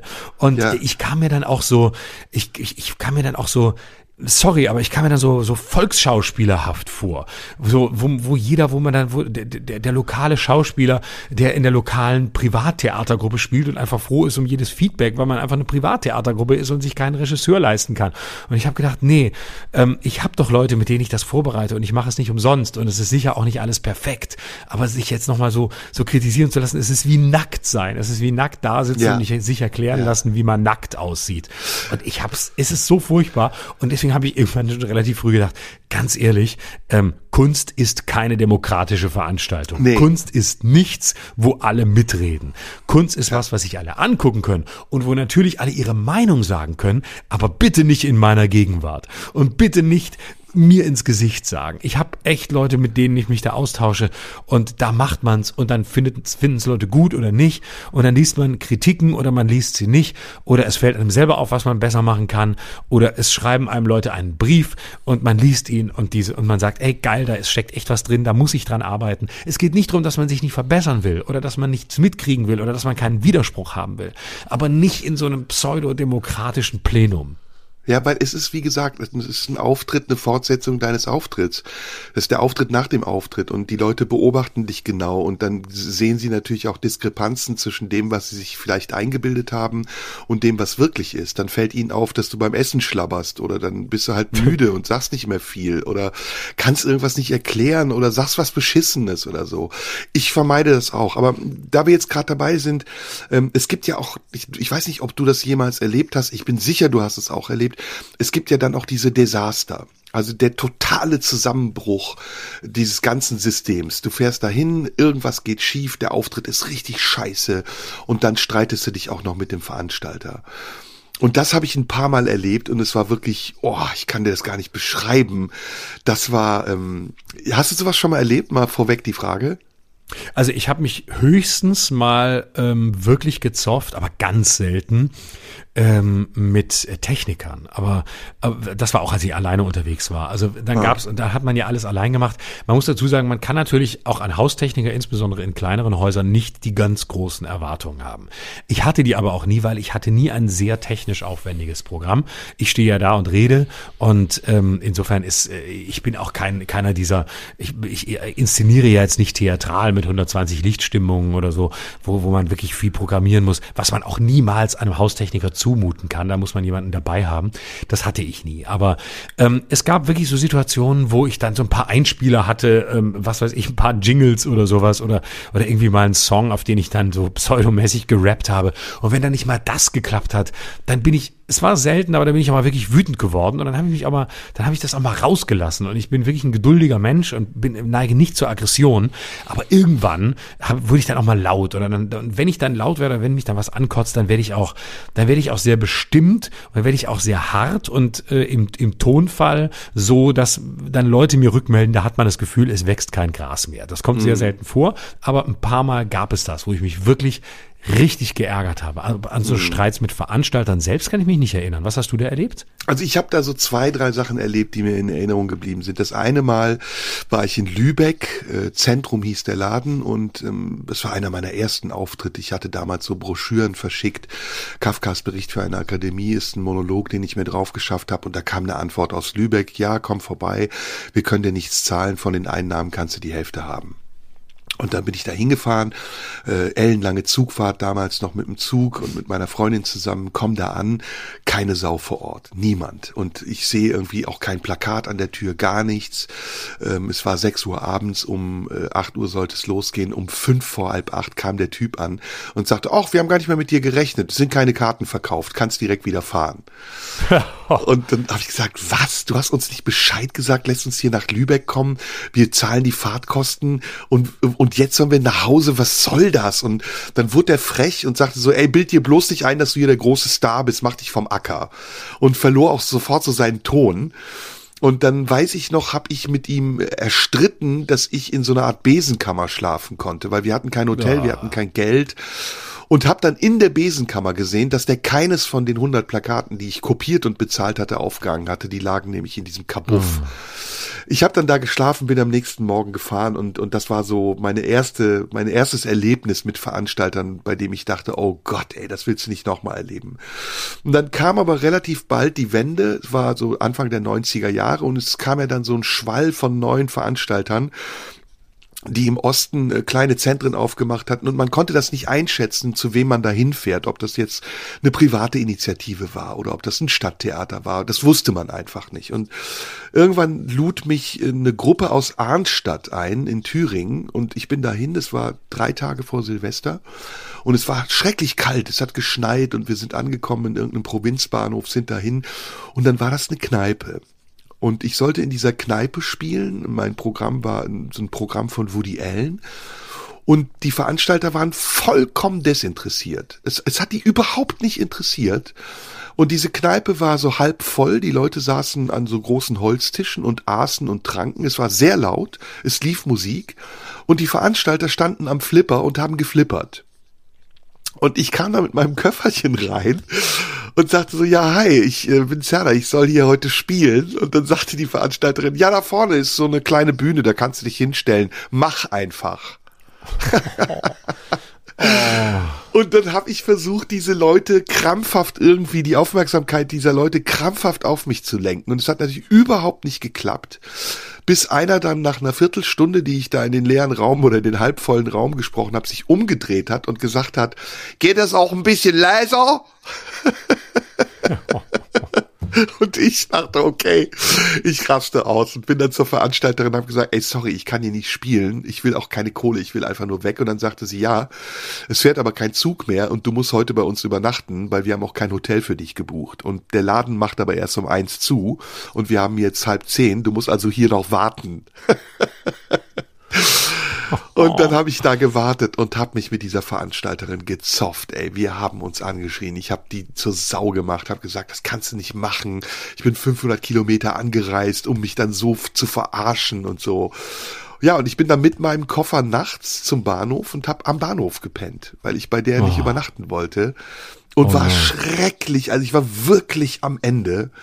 Und das ist mir, glaube ich, zwei oder dreimal passiert in meinem Leben, in meinem Bühnenleben. Und danach habe ich immer versucht, es im Vorhinein abzuschätzen, aber es gab natürlich auch Veranstalter, bei denen konnte es gar nicht wissen. Unter anderem übrigens ein sehr bekannter Veranstalter, den ich mal namentlich nicht nenne, aus Koblenz.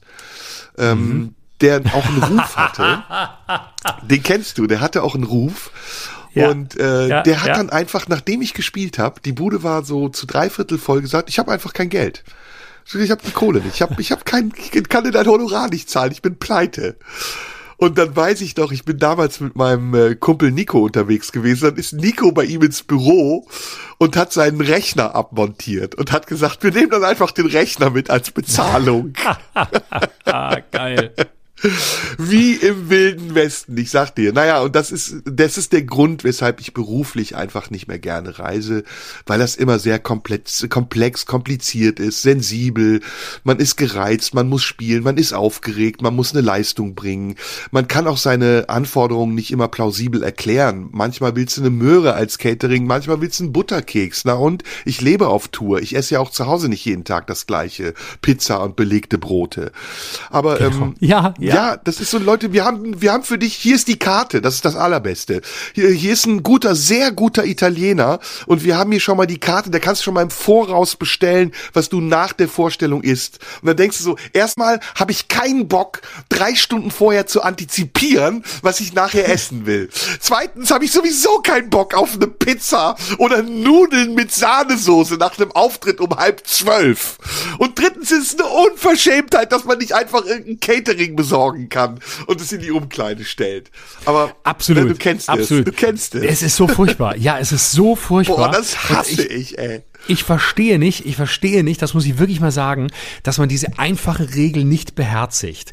Es ist so simpel, indem du wirklich ein gutes Catering in, die Garderobe stellst oder indem du wirklich an einem sehr guten Restaurant bestellst. Das ist für jemanden, der viel unterwegs ist und dessen Tourplan man im Internet angucken kann und nachvollziehen kann, wie viel er genau unterwegs ist. Das ist für jeden, der viel unterwegs ist, das, das größte Geschenk, das du jemandem machen kannst. Ja, da kann die Garderobe ja. noch so hässlich sein, wie sie will, wenn du einfach weißt, hier kümmert sich sich jemand, hier ist jemand liebevoll, hier, hier gibt's was ordentliches zu essen. Und wenn ich schon die, ich sehe mittlerweile schon anhand der Karten eines Veranstaltungsorts, wie das Essen ist. Ich, ja. ich brauche nur, ich brauche nur den, ich brauche nur den, den Schriftzug des Restaurants auf dem ja, Cover der Karte zu sehen und weiß, es wird scheiße oder es wird gut. Wenn und die Karte in Comic Sans geschrieben ist, dann weißt du schon ja, ganz ja, genau. Essen.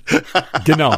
Und mittlerweile, ich habe es in letzter Zeit sogar häufiger erlebt, dass schon eine Woche im Voraus, das höchste war, glaube ich, drei Wochen im Voraus, Boah, über weiß mein schon, Management eine Mail kam, was Hör ich auf. an dem Abend essen will, wo ich wirklich dachte, was weiß denn ich, ob ich bis dahin nicht noch irgendeine Lebensmittelallergie entwickle, dass mir das nicht mehr schmeckt oder dass ich das nicht mehr essen darf, was ich heute aussuchen soll. Was ist denn da? Es ist ja schön, dass ihr vorausplant, aber ähm, ja, es ist so, das oh, geht nicht. Ja, weil das nein. ist halt, du bist da, du bist da ja in deinem Alltag. Ich kann es nur nicht oft genug wiederholen, auch wenn die Zuhörer jetzt denken, wir wären total arrogante Fatzkes. Nein, das ist so, wir sind da in unserem Alltag und jeder Arbeiter in der Fabrik schmiert sich sein Brot selbst und entscheidet, ob er da eine Scheibe Wurst reinlegt oder Käse. Und diese Selbstbestimmung haben wir auf Tour nicht. Wir sind fremdbestimmt auf Tour und ich erwarte eben dann von Veranstaltern auch, dass die die Sensibilität und das Gespür haben, uns auch zum Beispiel nicht zu überladen. Ich finde übrigens Cateringlisten, die überladen sind oder du kommst in die Umkleide und da stehen fünf Tüten Chips, äh, zwei äh, Lagen Brot, Wurst, Käse, Joghurt äh, und du denkst, Alter, das ist zu viel. Das ist, ja. wie soll ich das alles essen? Und dann, ja, dann kommt der rein und sagt, übrigens warmes Essen haben wir auch noch drei Portionen zur Auswahl und du denkst, ey, das ist zu viel. Ich will ja. einfach nur, dass du nachdenkst und mich vielleicht fragst fünf Minuten vorher oder äh, man kann ja auch Bock Bockwürstchen mit Kartoffelsalat dahinstellen oder eine Portion Sushi oder was weiß ich. Hauptsache es ist irgendwie das Gefühl, dass, dass der sich Mühe macht oder Gedanken gemacht hat darüber, dass du auf Tour bist. Und das ist halt oft genau. nicht der Fall oder war oft nicht der Fall. Ne? Aber sag das nicht zu laut, sag das nicht zu laut mit dem, mit dem Arbeiter, der sich jeden Tag selber sein Brötchen schmiert. Ich sehe schon, dass in jeder zweiten Garderobe, in die wir demnächst kommen, dann irgendein Veranstalter feixend neben uns steht und sagt, hier ist das Brot, hier ist der Käse, hier ist die Wurst. Sie wollten sich's ja selber drauflegen, nicht wahr? Ja, ja, ja. Aber jetzt mal zum privaten Reisen. Also das wollte ja, ich, wollte ich auch gerade sagen. sagen. Ja. Ähm, ich bin da sehr unterschiedlich. Also es gibt da Varianten und das hat sich in den Jahren auch entwickelt. Ich habe anfangs sehr großen Wert drauf gelegt, spontan zu reisen und möglichst einfach. Ich habe Fahrradtouren gemacht zum Beispiel. Ich bin den Donauradweg gefahren von äh, Düsseldorf bis nach Budapest. Ich bin ähm, mit, den, mit dem Fahrrad über die Alpen gefahren ins Tessin und ich mochte es sehr gerne, alleine Urlaub zu machen. Das war, das war für mich immer ganz, ganz toll und angenehm. Und ich habe auch gerne Leute kennengelernt im Urlaub, aber ich mochte es überhaupt nicht zusammen wegzufahren. Und das hat sich später geändert, als ich dann Freundin hatte, ähm, hat sich auch die Art des Urlaubs geändert. Am Anfang war das, dass wir vielleicht zusammen Fahrradtouren gemacht haben. Später kam eine Form von Urlaub dazu, die ich ganz toll fand, bis zum heutigen Tage eigentlich. Ist das die, die mir am schönsten in Erinnerung geblieben ist. Wir haben nämlich mit meiner damaligen Freundin im Regal ihrer Mutter einen Reiseführer gefunden. Einen uralten Reiseführer, der hieß Guide de Charme und hatte den Titel Hotels mit äh, Charme in Frankreich. Es gab noch eine andere Version desselben Reiseführers, der hieß Land, Landgasthäuser mit Charme in Frankreich. Und wir haben dann angefangen, diese Hotels, es waren etwa, keine Ahnung, nach Departements aufgeteilt. Und ich kannte ja Frankreich damals nicht gut und wollte Frankreich unbedingt kennenlernen.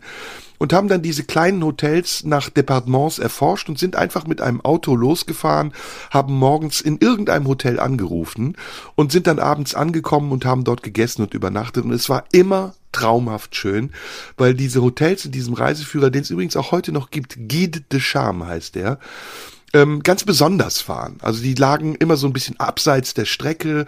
Der kleinere Reiseführer, die Landgasthäuser, der ist sogar noch besser, weil dann übernachtest du in Klöstern oder in alten Burgen. Und wir haben zum Teil alleine in riesigen alten Burgen übernachtet, wo dann die Burgfrau, die Haushälterin uns morgens selbstgemachte Marmelade mit Croissants kredenzt hat. Also das war wirklich eine tolle Form von Urlaub. Es ist dann aber auch mit zunehmendem Alter anders geworden. Also mittlerweile sich dieser Snobismus auch in meine Urlaubswahl privat mit ein mit rein. Und ich bin zum Beispiel vor einigen Jahren nach Sardinien geflogen und wir hatten dann Hotel und das hat uns überhaupt nicht gefallen. Also wir hatten das vorher ausgesucht und das sah ganz toll aus. Und äh, sah so aus, als läge das direkt am Strand. Und als wir angekommen sind, sahen wir, dass zwischen dem Hotel und dem Strand eine riesige dreispurige Straße war. Oh. Und dann, dann haben wir gesagt, ey, das geht nicht, das ist, das ist falsch angegeben und wir wollen hier nicht bleiben. Und dann zahle ich auch schon mal was drauf, um wirklich ein Hotel zu haben, in dem ich mich richtig wohlfühle. Das war für mich früher unvorstellbar. Da war also wirklich das Geld äh, primär ausschlaggebend dafür, wo und wie wir Urlaub gemacht haben. Und ich weiß nicht, wie es dir heute geht. Also ich, ich verprasse natürlich nicht mein Geld, aber ich weiß das schon zu schätzen. Also bestimmten Luxus und bestimmte Annehmlichkeiten, auch übrigens bei der Fahrt in den Urlaub, die lasse ich mir nicht mehr nehmen. Also kommen wir zum Fliegen. Ne? Du weißt, wie es ist, wenn du fliegst und du bist in irgendeinem Scheißflieger, sitzt äh, 28. Reihe Economy und musst neun Stunden deinen Arsch da reinquetschen und der Aufpreis für die Business Class würde vielleicht 200 Euro kosten. Da zahlt man. Also ich mittlerweile zahle dann die 200 Euro Aufpreis, weil ich weiß, dass ja. das eine ganz andere Form des Reisens ist und man auch viel entspannter ankommt. Aber das hätte ich mir früher nicht leisten können. Also das entwickelt sich und ich kann das nicht sagen, ob das jetzt immer gleich ist. Also ich, ich würde auch heute wieder zelten oder ich würde auch heute, wenn es passen würde, sogar auch wieder trampen oder sogar in der Jugendherberge schlafen. Aber es muss irgendeine Form von Reiz haben. Es darf sich hm. nicht wiederholen. Wenn es immer das gleiche ist oder so wie du am Anfang gesagt hast, es kann zwar der gleiche Ort sein, zu dem man fährt, aber irgendwie muss es etwas haben, was, äh, weiß nicht, eine andere Jahreszeit oder ein anderes Gefühl oder irgendwas, was es ausmacht und was es unterscheidet von den anderen Urlauben. Ja, also ähm, ich kann die, ich kann total nachvollziehen, dass es, dass es das Besondere braucht. Es braucht bei mir auch gewisse, mittlerweile gewisse Landschaften. Also ähm, ich, ich werde dann in so einer Landschaft auch heimisch und das finde ich sehr, das finde ich sehr toll. Ich mag es auch die Sprache zum Beispiel eines anderen Landes nicht zu verstehen und Ach, ähm, geil, damit, echt? ja, damit zu sich zu kommen, weil ich nichts, weil ich dann mich, ich mag es natürlich im Praktischen nicht, weil es ist dann immer schön, wenn man sich verständigen kann und nicht irgendwie mit, mit radebrechendem Englisch oder bei anderen Sprachen sich da rumschlagen muss. Aber es hat auch was Schönes. Es hat auch was Schönes, einfach da zu sein und bei sich zu bleiben und nicht bei dem, was andere, was andere gerade sagen. Und ähm, man hält auch die Menschen für insgesamt für sehr viel freundlicher, wenn sie, wenn sie eine Sprache sprechen, die man nicht versteht. Man kann sich immer einbilden, dass die Leute hier sehr viel netter sind und sehr viel zufriedener als man selbst selbst in seinem Leben, was natürlich nicht stimmt, einfach nur weil man nichts versteht. Und ähm, ich werde aber wirklich so heimisch in Landschaften. Ich kann mich zum Beispiel auch in, in Landschaften ähm, gar nicht satt sehen. Also und dafür braucht es interessanterweise gar nicht viel. Ich bin sehr ein sehr großer Freund der kargen Landschaften. Also ich brauche nicht irgendwie ganz viel Grün und und Palmen und, äh, und, und satte Farben oder so, sondern ähm, weil ich den Eindruck habe, dass das ja alles schon in mir ist. Also die, ähm, die, die Farbigkeit und ähm, das Pralle und die, die Unruhe und all das, äh, das Bunte, das ist ja mein Leben, das ist ja meine Arbeit, das ist ja das, worüber ich mir Gedanken mache. Und weil ich das sehr stark in mir verorte, brauche ich eine gewisse äußere Ruhe. Beruhigt dich das und so ein bisschen? mich beruhigt das total. Und mhm. äh, auch gerade so wüstenähnliche Regionen finde ich wunderbar. Ähm, mhm. Da komme ich total zu mir und ähm, bin total bin total zufrieden in dieser in dieser Kargheit. Und ich merke auch, ich verbinde zum Beispiel häufig auch ähm, Reisen oder ja nicht Urlaub, da ist es dann schon eher Reisen an bestimmte Orte, ähm, wenn ich größere Projekte habe, irgendwas schreiben muss und so. Und dann merke ich wirklich, je länger ich dort bin, desto besser komme ich in die Gedanken. Ähm, einfach weil ich keine Ablenkung habe, weil ich eine, eine Landschaft habe, einen kleinen Ort oder wo ich immer einen ähnlichen Ausblick habe. Und dann werde ich heimisch in dieser Landschaft und die Landschaft verbindet sich irgendwann mit den Gedanken, die ich für das habe, was ich äh, gerade tun will. Und dann wird das eins. Und dann, dann denkt man in eine Landschaft hinein und denkt in einer Landschaft. Bestimmte Orte, gucke ich in eine bestimmte Richtung und denke dann an einen bestimmten Gedanken weiter, der dort stehen geblieben ist, wo ich in diesem Moment hingeguckt habe. Das klingt jetzt furchtbar esoterisch, ist aber für so einen Schaffensprozess ähm, ganz wundervoll. Wie ich überhaupt jemand bin, der gar nicht so ein Urlaubstyp ist. Also ich fahre jetzt selten weg und bin wirklich weg, um Urlaub zu machen, um also nur am Strand zu liegen oder oder einfach nur mal ein Buch zu lesen, das ich nie lese, sondern ähm, das, das halte ich gar nicht lange aus. Und zwar nicht, weil ich dann unruhig werde und irgendwie auftreten will, sondern weil ich dann wieder irgendwas machen will, weil ich dann die die Gelegenheit, in einer anderen, in einer fremden Umgebung zu sein, nutzen will, um in mir neuen Gedanken weiterzukommen oder ähm, das muss nicht Produktion im Sinn des Schaffens sein, des Schreibens oder so, sondern auch des Lesens oder des, des neue Themen entdeckens. Und da äh, stelle ich übrigens fest, dass das, das Fremde, also der fremde äußere Ort, häufig einen sehr produktiven Einfluss hat auf neue Gedanken, weil das Fremde in einem selbst ähm, sich dann auch mit dem fremden Ort verbindet und man ja auf das kommt, was man so neue Ideen nennt. Mhm. Und das, das fällt mir in, an einem Ort, wo ich ein Fremder bin, weil ich dort nicht zu Hause bin, sehr viel leichter als an einem Ort, wo ich äh, mich zu Hause fühle oder wo ich ähm, öfter hinfahre. Weswegen ich zum Beispiel auch nie im Urlaub an Orte fahre, wo ich schon mal beruflich aufgetreten bin. Hm. Also ich habe das auch. Ähm, ich äh, fremdle mit manchen Orten sehr und ähm, manchmal sind das tatsächlich auch Orte, in denen ich aufgetreten bin. Ich fahre genauso wie du selten auch in Orte, äh, in denen ich gespielt habe, in den Urlaub. Ähm, aber es gibt auch eine, eine andere Variante, die vielleicht noch dazu kommt. Ich ich habe eine Wahlheimat. Also ich, ich habe mhm. irgendwann für mich beschlossen, ähm, noch eine zusätzliche Fluchtmöglichkeit zu haben. Ja, Nämlich ein Ort, ne, wir haben das beide, wir wissen das und äh, ein Ort, an dem ich mich zu Hause fühlen kann, aber nicht zu Hause bin. Also nicht mein originäres ja. Zuhause ja, hier, exakt. sondern ein zweit Zuhause.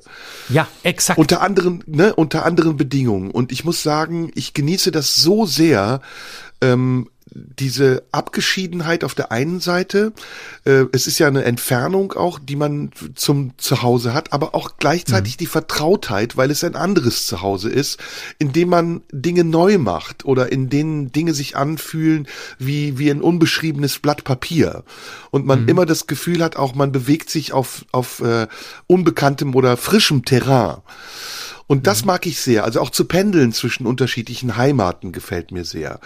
Was ich am Urlaub mag, ähm, anders als bei dir oder vielleicht ähnlich, ist, ähm, ich mag es sehr gern zu entdecken und zu spüren. Also zu merken, oh, hier ist eine andere Luft. Ich bin ein unglaublicher Inselfan. Ich liebe Inseln. Ja, ich auch. Total, ich total. Ich mag dieses Gefühl, auf einer Insel zu sein, total gerne, weil man weiß, man ist, man muss einen Aufwand betreiben, um wieder ans Land zu kommen. Und man ist abgeschieden. Es ist, es ist exklusiv. Du bist auf dieser Insel und wenn, wenn die Fähren nicht fahren, kommt kein anderer dahin. Da bist du da. Ja. Ähm, und ich mag die Luft auf Inseln, also Korsika zum Beispiel, wo es nach frischem Thymian riecht und die Macchia blüht im Mai. Oder äh, Sardinien war jetzt nicht so wirklich mein Fall, aber auch die Kanaren sind ganz tolle Inseln, die sehr ja. unterschiedlich sind. Fuerteventura ist eine Wüste, ist öde, wirkt total abstoßend und karg und unfreundlich, aber irgendwann entdeckst du die Schönheit dieser Insel, weil sie sehr unberührt ist und weil sie sehr wild und natürlich geblieben ist und auch die Vulkane ja Teil einer natürlichen Schönheit sind und das gar nicht so Geröll und Gestein ist, wie es im ersten Augenblick wirkt. Mhm. Ähm, äh, anders ist es auf Mallorca, eine Insel, die, die mich irgendwie überhaupt nicht catcht oder Ibiza, nee. wo ich immer nee. wieder versucht habe, einen Anschluss zu finden und es klappt nicht. Mallorca wirkt auf mich total vergewaltigt und, und durchgenudelt. Sorry, wenn ich jetzt diese Begrifflichkeiten benutze, aber es, es wirkt so verbraucht. Es wirkt einfach wahnsinnig verbraucht. Ja, ja. Und, und so gibt's eben bestimmte Landstriche, die mich anziehen, wo ich mich adaptieren kann, wo ich auch sofort mich wohlfühle. Zum Beispiel die Bretagne war Liebe auf den ersten Blick. Ich weiß nicht, ob du jemals in der Bretagne warst. Da bin ich nur durchgefahren. Ich kenne die Atlantikküste im, im Süden Frankreichs besser, die ich auch wundervoll finde. Die Gironde, also wo es sehr flach ist, meinst du? Oder meinst genau, du so, Bordeaux, in Bordeaux, Richtung äh, Biscaya Bordeaux bis, schon. bis runter, genau, bis runter nach, äh, na, wie heißt der Ort kurz vor der Grenze? Verdammt. Ähm, auch mit B, sag mal. Äh, äh du meinst an der Biscaya, den französischen Ort, äh, ja, den ja. Kurort. Ähm, ah, jetzt, jetzt hör auf, der Kurort, natürlich. Ja, ne? ähm, oh, warte, hör auf. Warte, warte. Oh, ganz äh, schlimm, warte. Bi, bi, bre, bre, Biarritz. Biarritz, Biarritz, Biarritz, Biarritz, Biarritz, ja. Genau. Ja, und da gibt's, also Irland, wo ich vor kurzem war, ist traumhaft schön, hat eine ganz anziehende Seite. Die Menschen sind unglaublich freundlich, die Pappkultur, auch das unbeständige Wetter. Skandinavien, auch durch seine Akkuratesse wieder wie die Schweiz, die Ordnung, den Reichtum, aber auch diese üppige Natur, diese überbordend schöne Natur, die ein regelrecht erschlägt. Äh, auch die Dunkelheit übrigens, die, die ich auch sehr attraktiv finde in Schweden, in Nord Nordschweden, in Finnland, die eine ganz eigene Schönheit für sich hat. Aber dann wieder Länder, und das muss ich dir noch erzählen als letztes, oder äh, Erlebnisse in Ländern, die so, ja, die so, so fremd sind, dass ich es nicht eine Sekunde dort aushalte. Ich, ich bin mal nach mhm. Marokko mhm. geflogen. Nach mhm. Agadir. Vor etlichen Ja, ich auch, Jahren. da war ich auch. Ja. Und, und mittlerweile war ich auch wieder in Marokko und habe es geschafft, diese Erinnerung auszulöschen. Aber als ich das erste Mal in Marokko war, in Agadir, war es ganz schrecklich. Es war 1990, ähm, ich bin dorthin geflogen und was ich nicht wusste, ist, es war Fastenzeit. Und mhm. in, in Marokko, Agadir ist ja auch eine sehr hässliche Stadt, ist eine Hafenstadt, wo ein, eigentlich nur die Flugzeuge landen, die die Touristen dann nach Marrakesch bringen oder in die Hotelanlagen in Agadir. Ähnlich wie Hurghada in Ägypten. Auch ja, sehr hässlich. Genau. Ähm, und dann waren wir da, ich war da mit Bekannten und sind tagsüber, nachts, äh, abends noch auf die Straße und alles kam mir so diffus bekannt vor, weil es ja ein muslimisches Land ist und ich zum Beispiel den Ruf der Muezzine aus der Türkei kenne.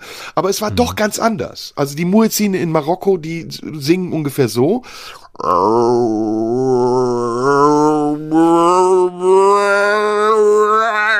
so ungefähr. Stimmt. Und du ja. denkst, Alter, was ist hier los? Und dann kam ständig jemand, der gesagt hat, Haschisch, Haschisch, you wanna buy Haschisch? Und ich dachte schon, ey, ich dachte nach der ersten Nacht schon, das halte ich nicht aus. Und dann kam eben hinzu, dass Ramadan war und die mich für einen Marokkaner gehalten haben und äh, Polizisten bewaffnet mit Maschinenpistolen Patrouille gelaufen sind tagsüber, um Leute, die in Restaurants saßen und gegessen haben, zu drangsalieren und zu sagen, du darfst nicht essen, es ist Ramadan. Und ich konnte mhm. natürlich jetzt auch nicht sagen, ich darf essen, ich bin ja Türke, weil als Türke bin ich ja auch Moslem. Also habe ich da wirklich schrecklich gelitten und habe dann beschlossen, am zweiten Tag einfach einen Rückflug zu buchen und bin dann von einem Reisebüro zum anderen, bis mir dann bei einem der letzten Reisebüros eine Frau sagte, es gibt einen Rückflug der dauert allerdings 37 Stunden, oh. hat, eine, hat eine Zwischenlandung in Rabat und eine direkt am Meer und landet dann in Amsterdam und von Amsterdam nach Düsseldorf und kostet 800 D-Mark damals für mich als oh. Student unerschwinglich teuer. Und ich habe gesagt, ich mach das. Ich mach das. Und dann bin ich geflogen mit einer Maschine, mit einer Dash 8, also einer kleinen Boeing, äh, innermarokkanischer Flug, man versteht nichts, ständig Ansagen, Bing Bong, El und du dachtest so, shit, was ist jetzt los?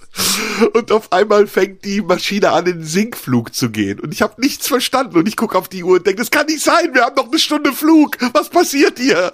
Und dann kam wieder Ding Dong, El Hau und dann sehe ich unter uns Wasser. Ja, ich sehe wirklich, wir fliegen aufs offene Meer zu und ich denke, okay, wir stürzen ab. Das Ding stürzt ab. Ich sitze in der marokkanischen, in der marokkanischen Maschine auf einem 37-Stunden-Flug über Amsterdam nach Düsseldorf. Und es wird in den Nachrichten gesagt, es war ein türkischer Passagier unter den Toten. und dann ist die außerplanmäßig gelandet, um noch Leute mitzunehmen, die an so einem Flughafen gewartet haben. Es lag nämlich direkt am Meer der Flughafen. Ja, und dann sind wir weitergeflogen nach Rabat. Da hatte ich 17 Stunden Aufenthalt. Oh. Und zwar im Zollbereich. Ich durfte mich auch nicht bewegen. Ich bin eingeschlafen auf so einem Metallsitz, bis ein Polizist kam. Und das ist auch ein einmaliges Erlebnis, der Mitleid mit mir hatte und mich in seine Umkleide genommen hat und mich dazu gezwungen hat, sein Essen zu essen. Der hatte aus so einem oh. Henkelmann Essen und hat, weil er selber gefastet hat, natürlich nur nachts essen können und hat mir aber sein Essen angeboten, was ich nie vergessen werde. Es war wirklich ein, ein Akt von Menschlichkeit, der un unglaublich und einmalig war. Na, und dann bin ich äh, irgendwann über Amsterdam in Düsseldorf wieder angekommen. Ey, und ich war heilfroh und ich habe mir geschworen, ich fliege nie mehr wieder in ein solches Land zu einer solchen Zeit. Aber Gott sei Dank habe ich es dann doch noch mal gemacht und Marokko ist wunderschön. Und meine Erinnerung war sehr ungerecht. Aber kennst du das auch, wenn du, wenn es einfach nicht passt, wenn du denkst, du ja. bist zur falschen Zeit am falschen ja. Ort? Ich habe das erlebt und das habe ich tatsächlich als Ziel vorhin vergessen, wahrscheinlich weil ich es verdrängt habe. Ich war einmal auf den Malediven und das ist ja so ein Paradies, äh, von dem sehr viele schwärmen.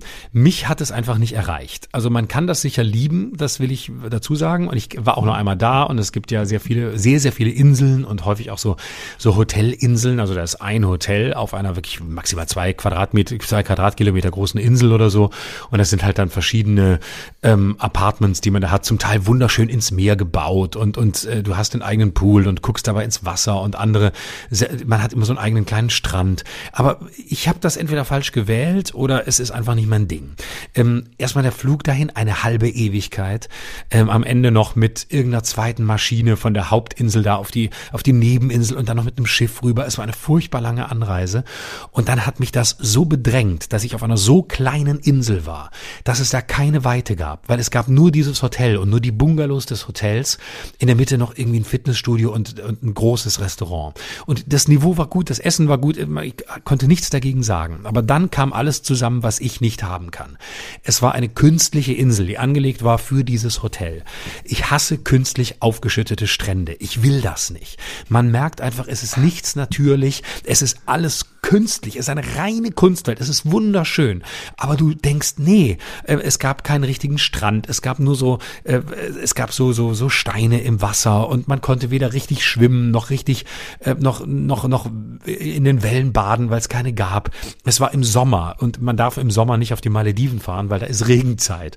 Es war also ein ständiges Hin und Her des Wetters. Das heißt, es war zwar jeden Tag auch ein paar Stunden schön, aber es hat auch ein paar Stunden abgrundtief krass geschifft.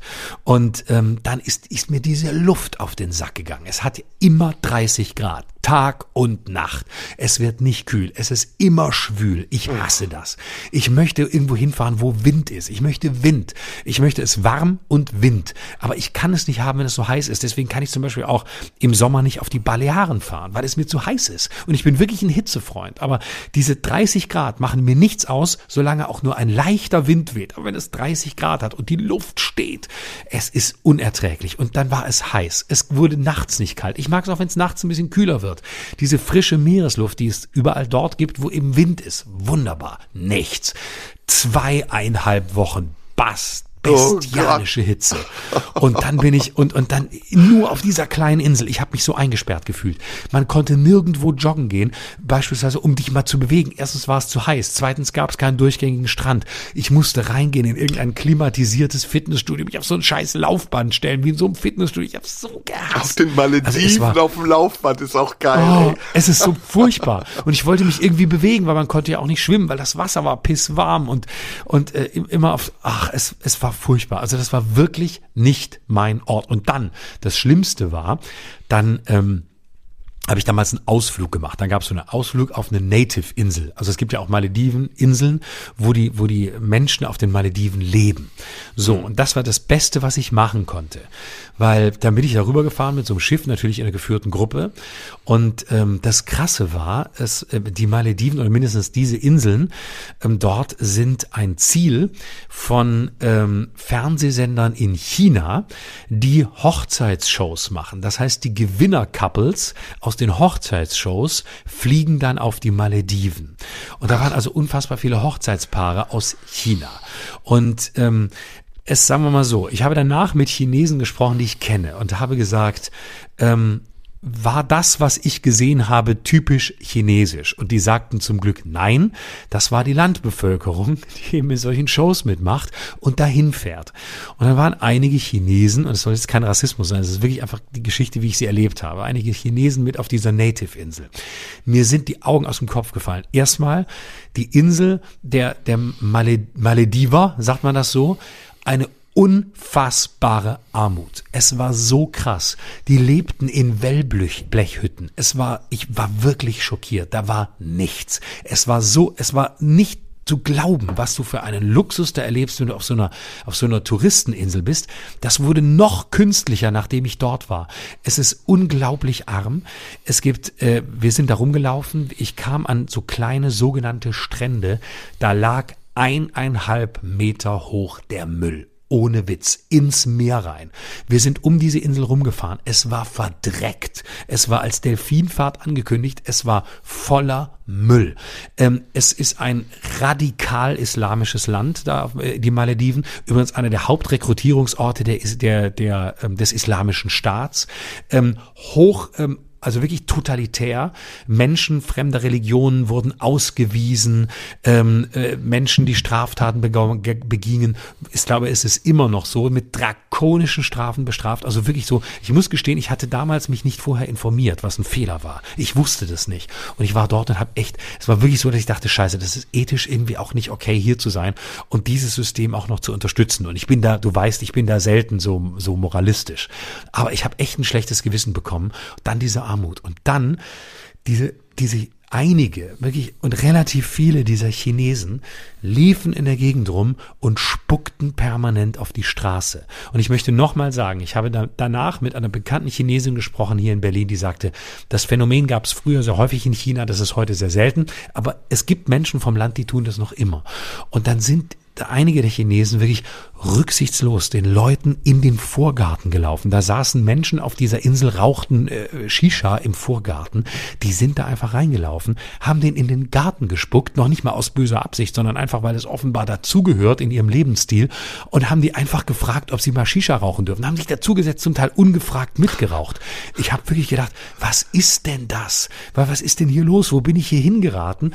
Und dann war ich plötzlich froh, wieder zurück auf meine zwei Quadratmeter Insel zwei Quadratkilometer Insel zu kommen, die ich auch schon schlimm fand und habe mich so geschämt, als ich abends in diesem Hotel wieder gegessen habe. Ich gedacht habe, nein, was machst du hier? Was ist das? Was ist das für eine Welt?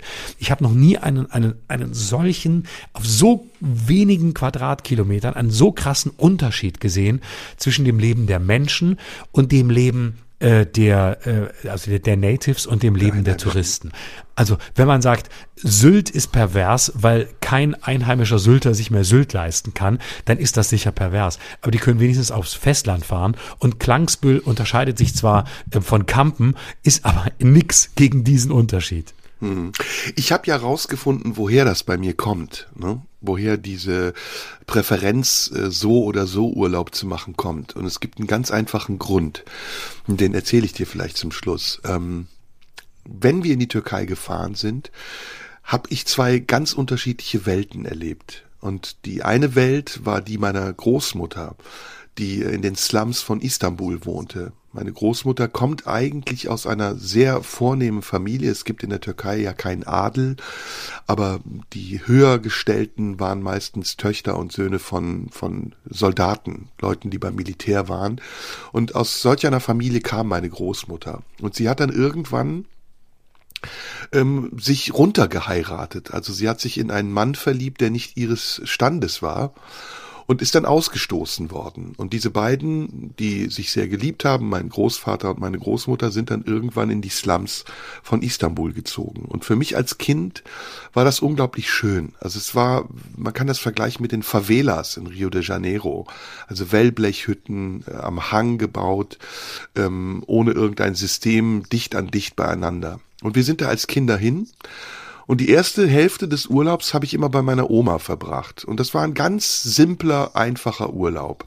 In diesem, in diesem Slum, in dieser Wellblechhütte, in diesem Haus. Und von heute aus gesehen war das unglaublich, weil in diesem Haus waren Ratten. Auf dem Klo liefen Ratten rum. Oder wenn du die Vorhänge zugezogen hast, fielen aus den Rillen der Gardinen irgendwelche Insekten heraus. Überall krabbelte und kreuchte es und fleuchte es. Und meine Oma war eine sehr simple und einfache Frau, die aber unglaublich einen unglaublichen Tiefgang hatte. Sie hat nie gesprochen, hat ganz selten nur was gesagt und hat mich sehr geliebt und mir ihre Liebe auch gezeigt und deswegen habe ich mich da immer wohl gefühlt.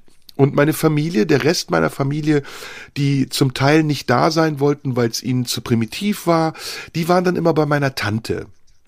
Und meine Tante wiederum, also die älteste Tochter meiner, meiner Großmutter, die war verheiratet mit einem reichen Käsefabrikanten, einer der reichsten Männer der Türkei.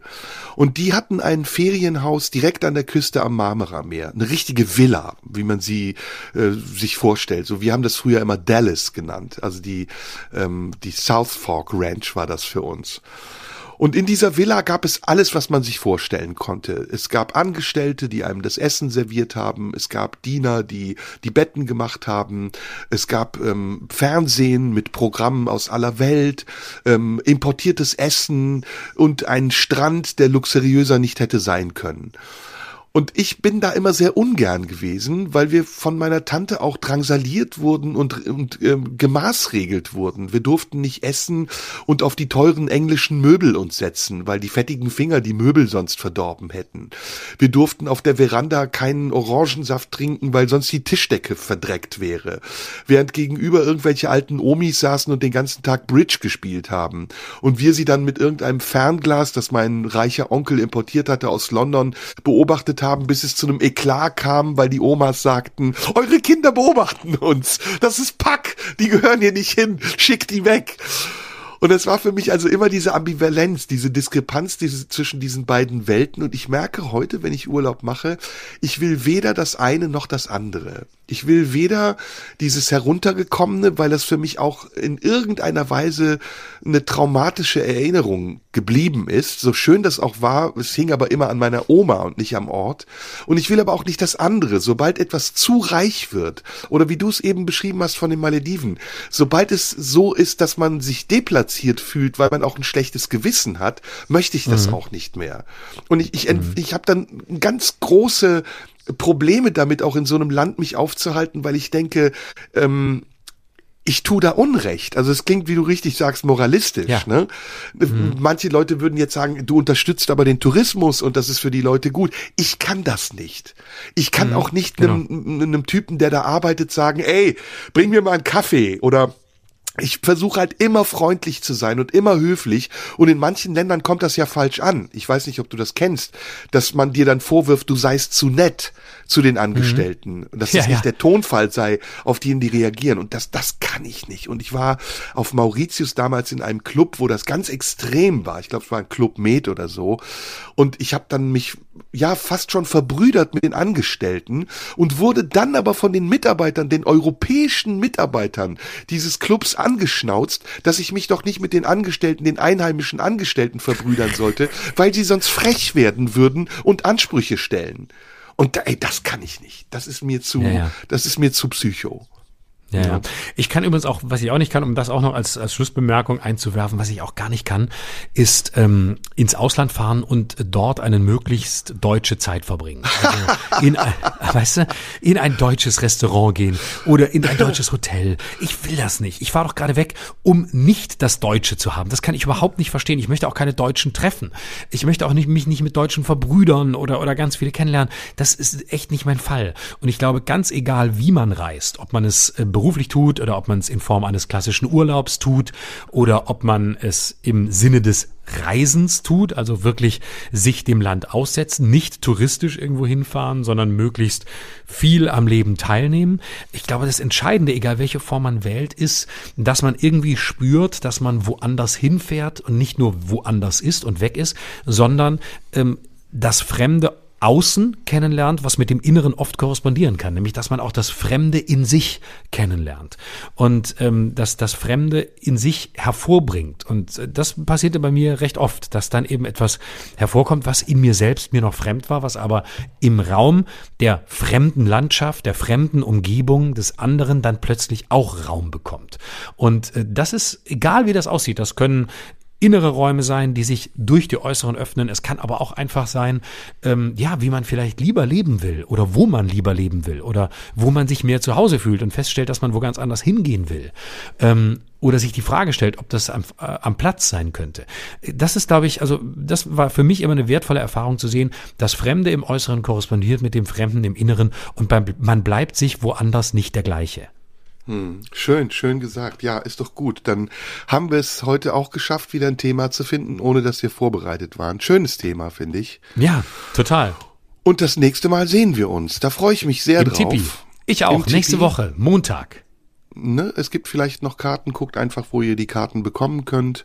Ja, und ansonsten wünsche ich dir jetzt erstmal eine schöne Woche. Das wünsche ich dir auch. Bis dahin. Mach's gut. Tschüss, Florian. Tschüss. Das war Schröder und Sumunju. Der Radio 1 Podcast. Nachschub gibt's in einer Woche.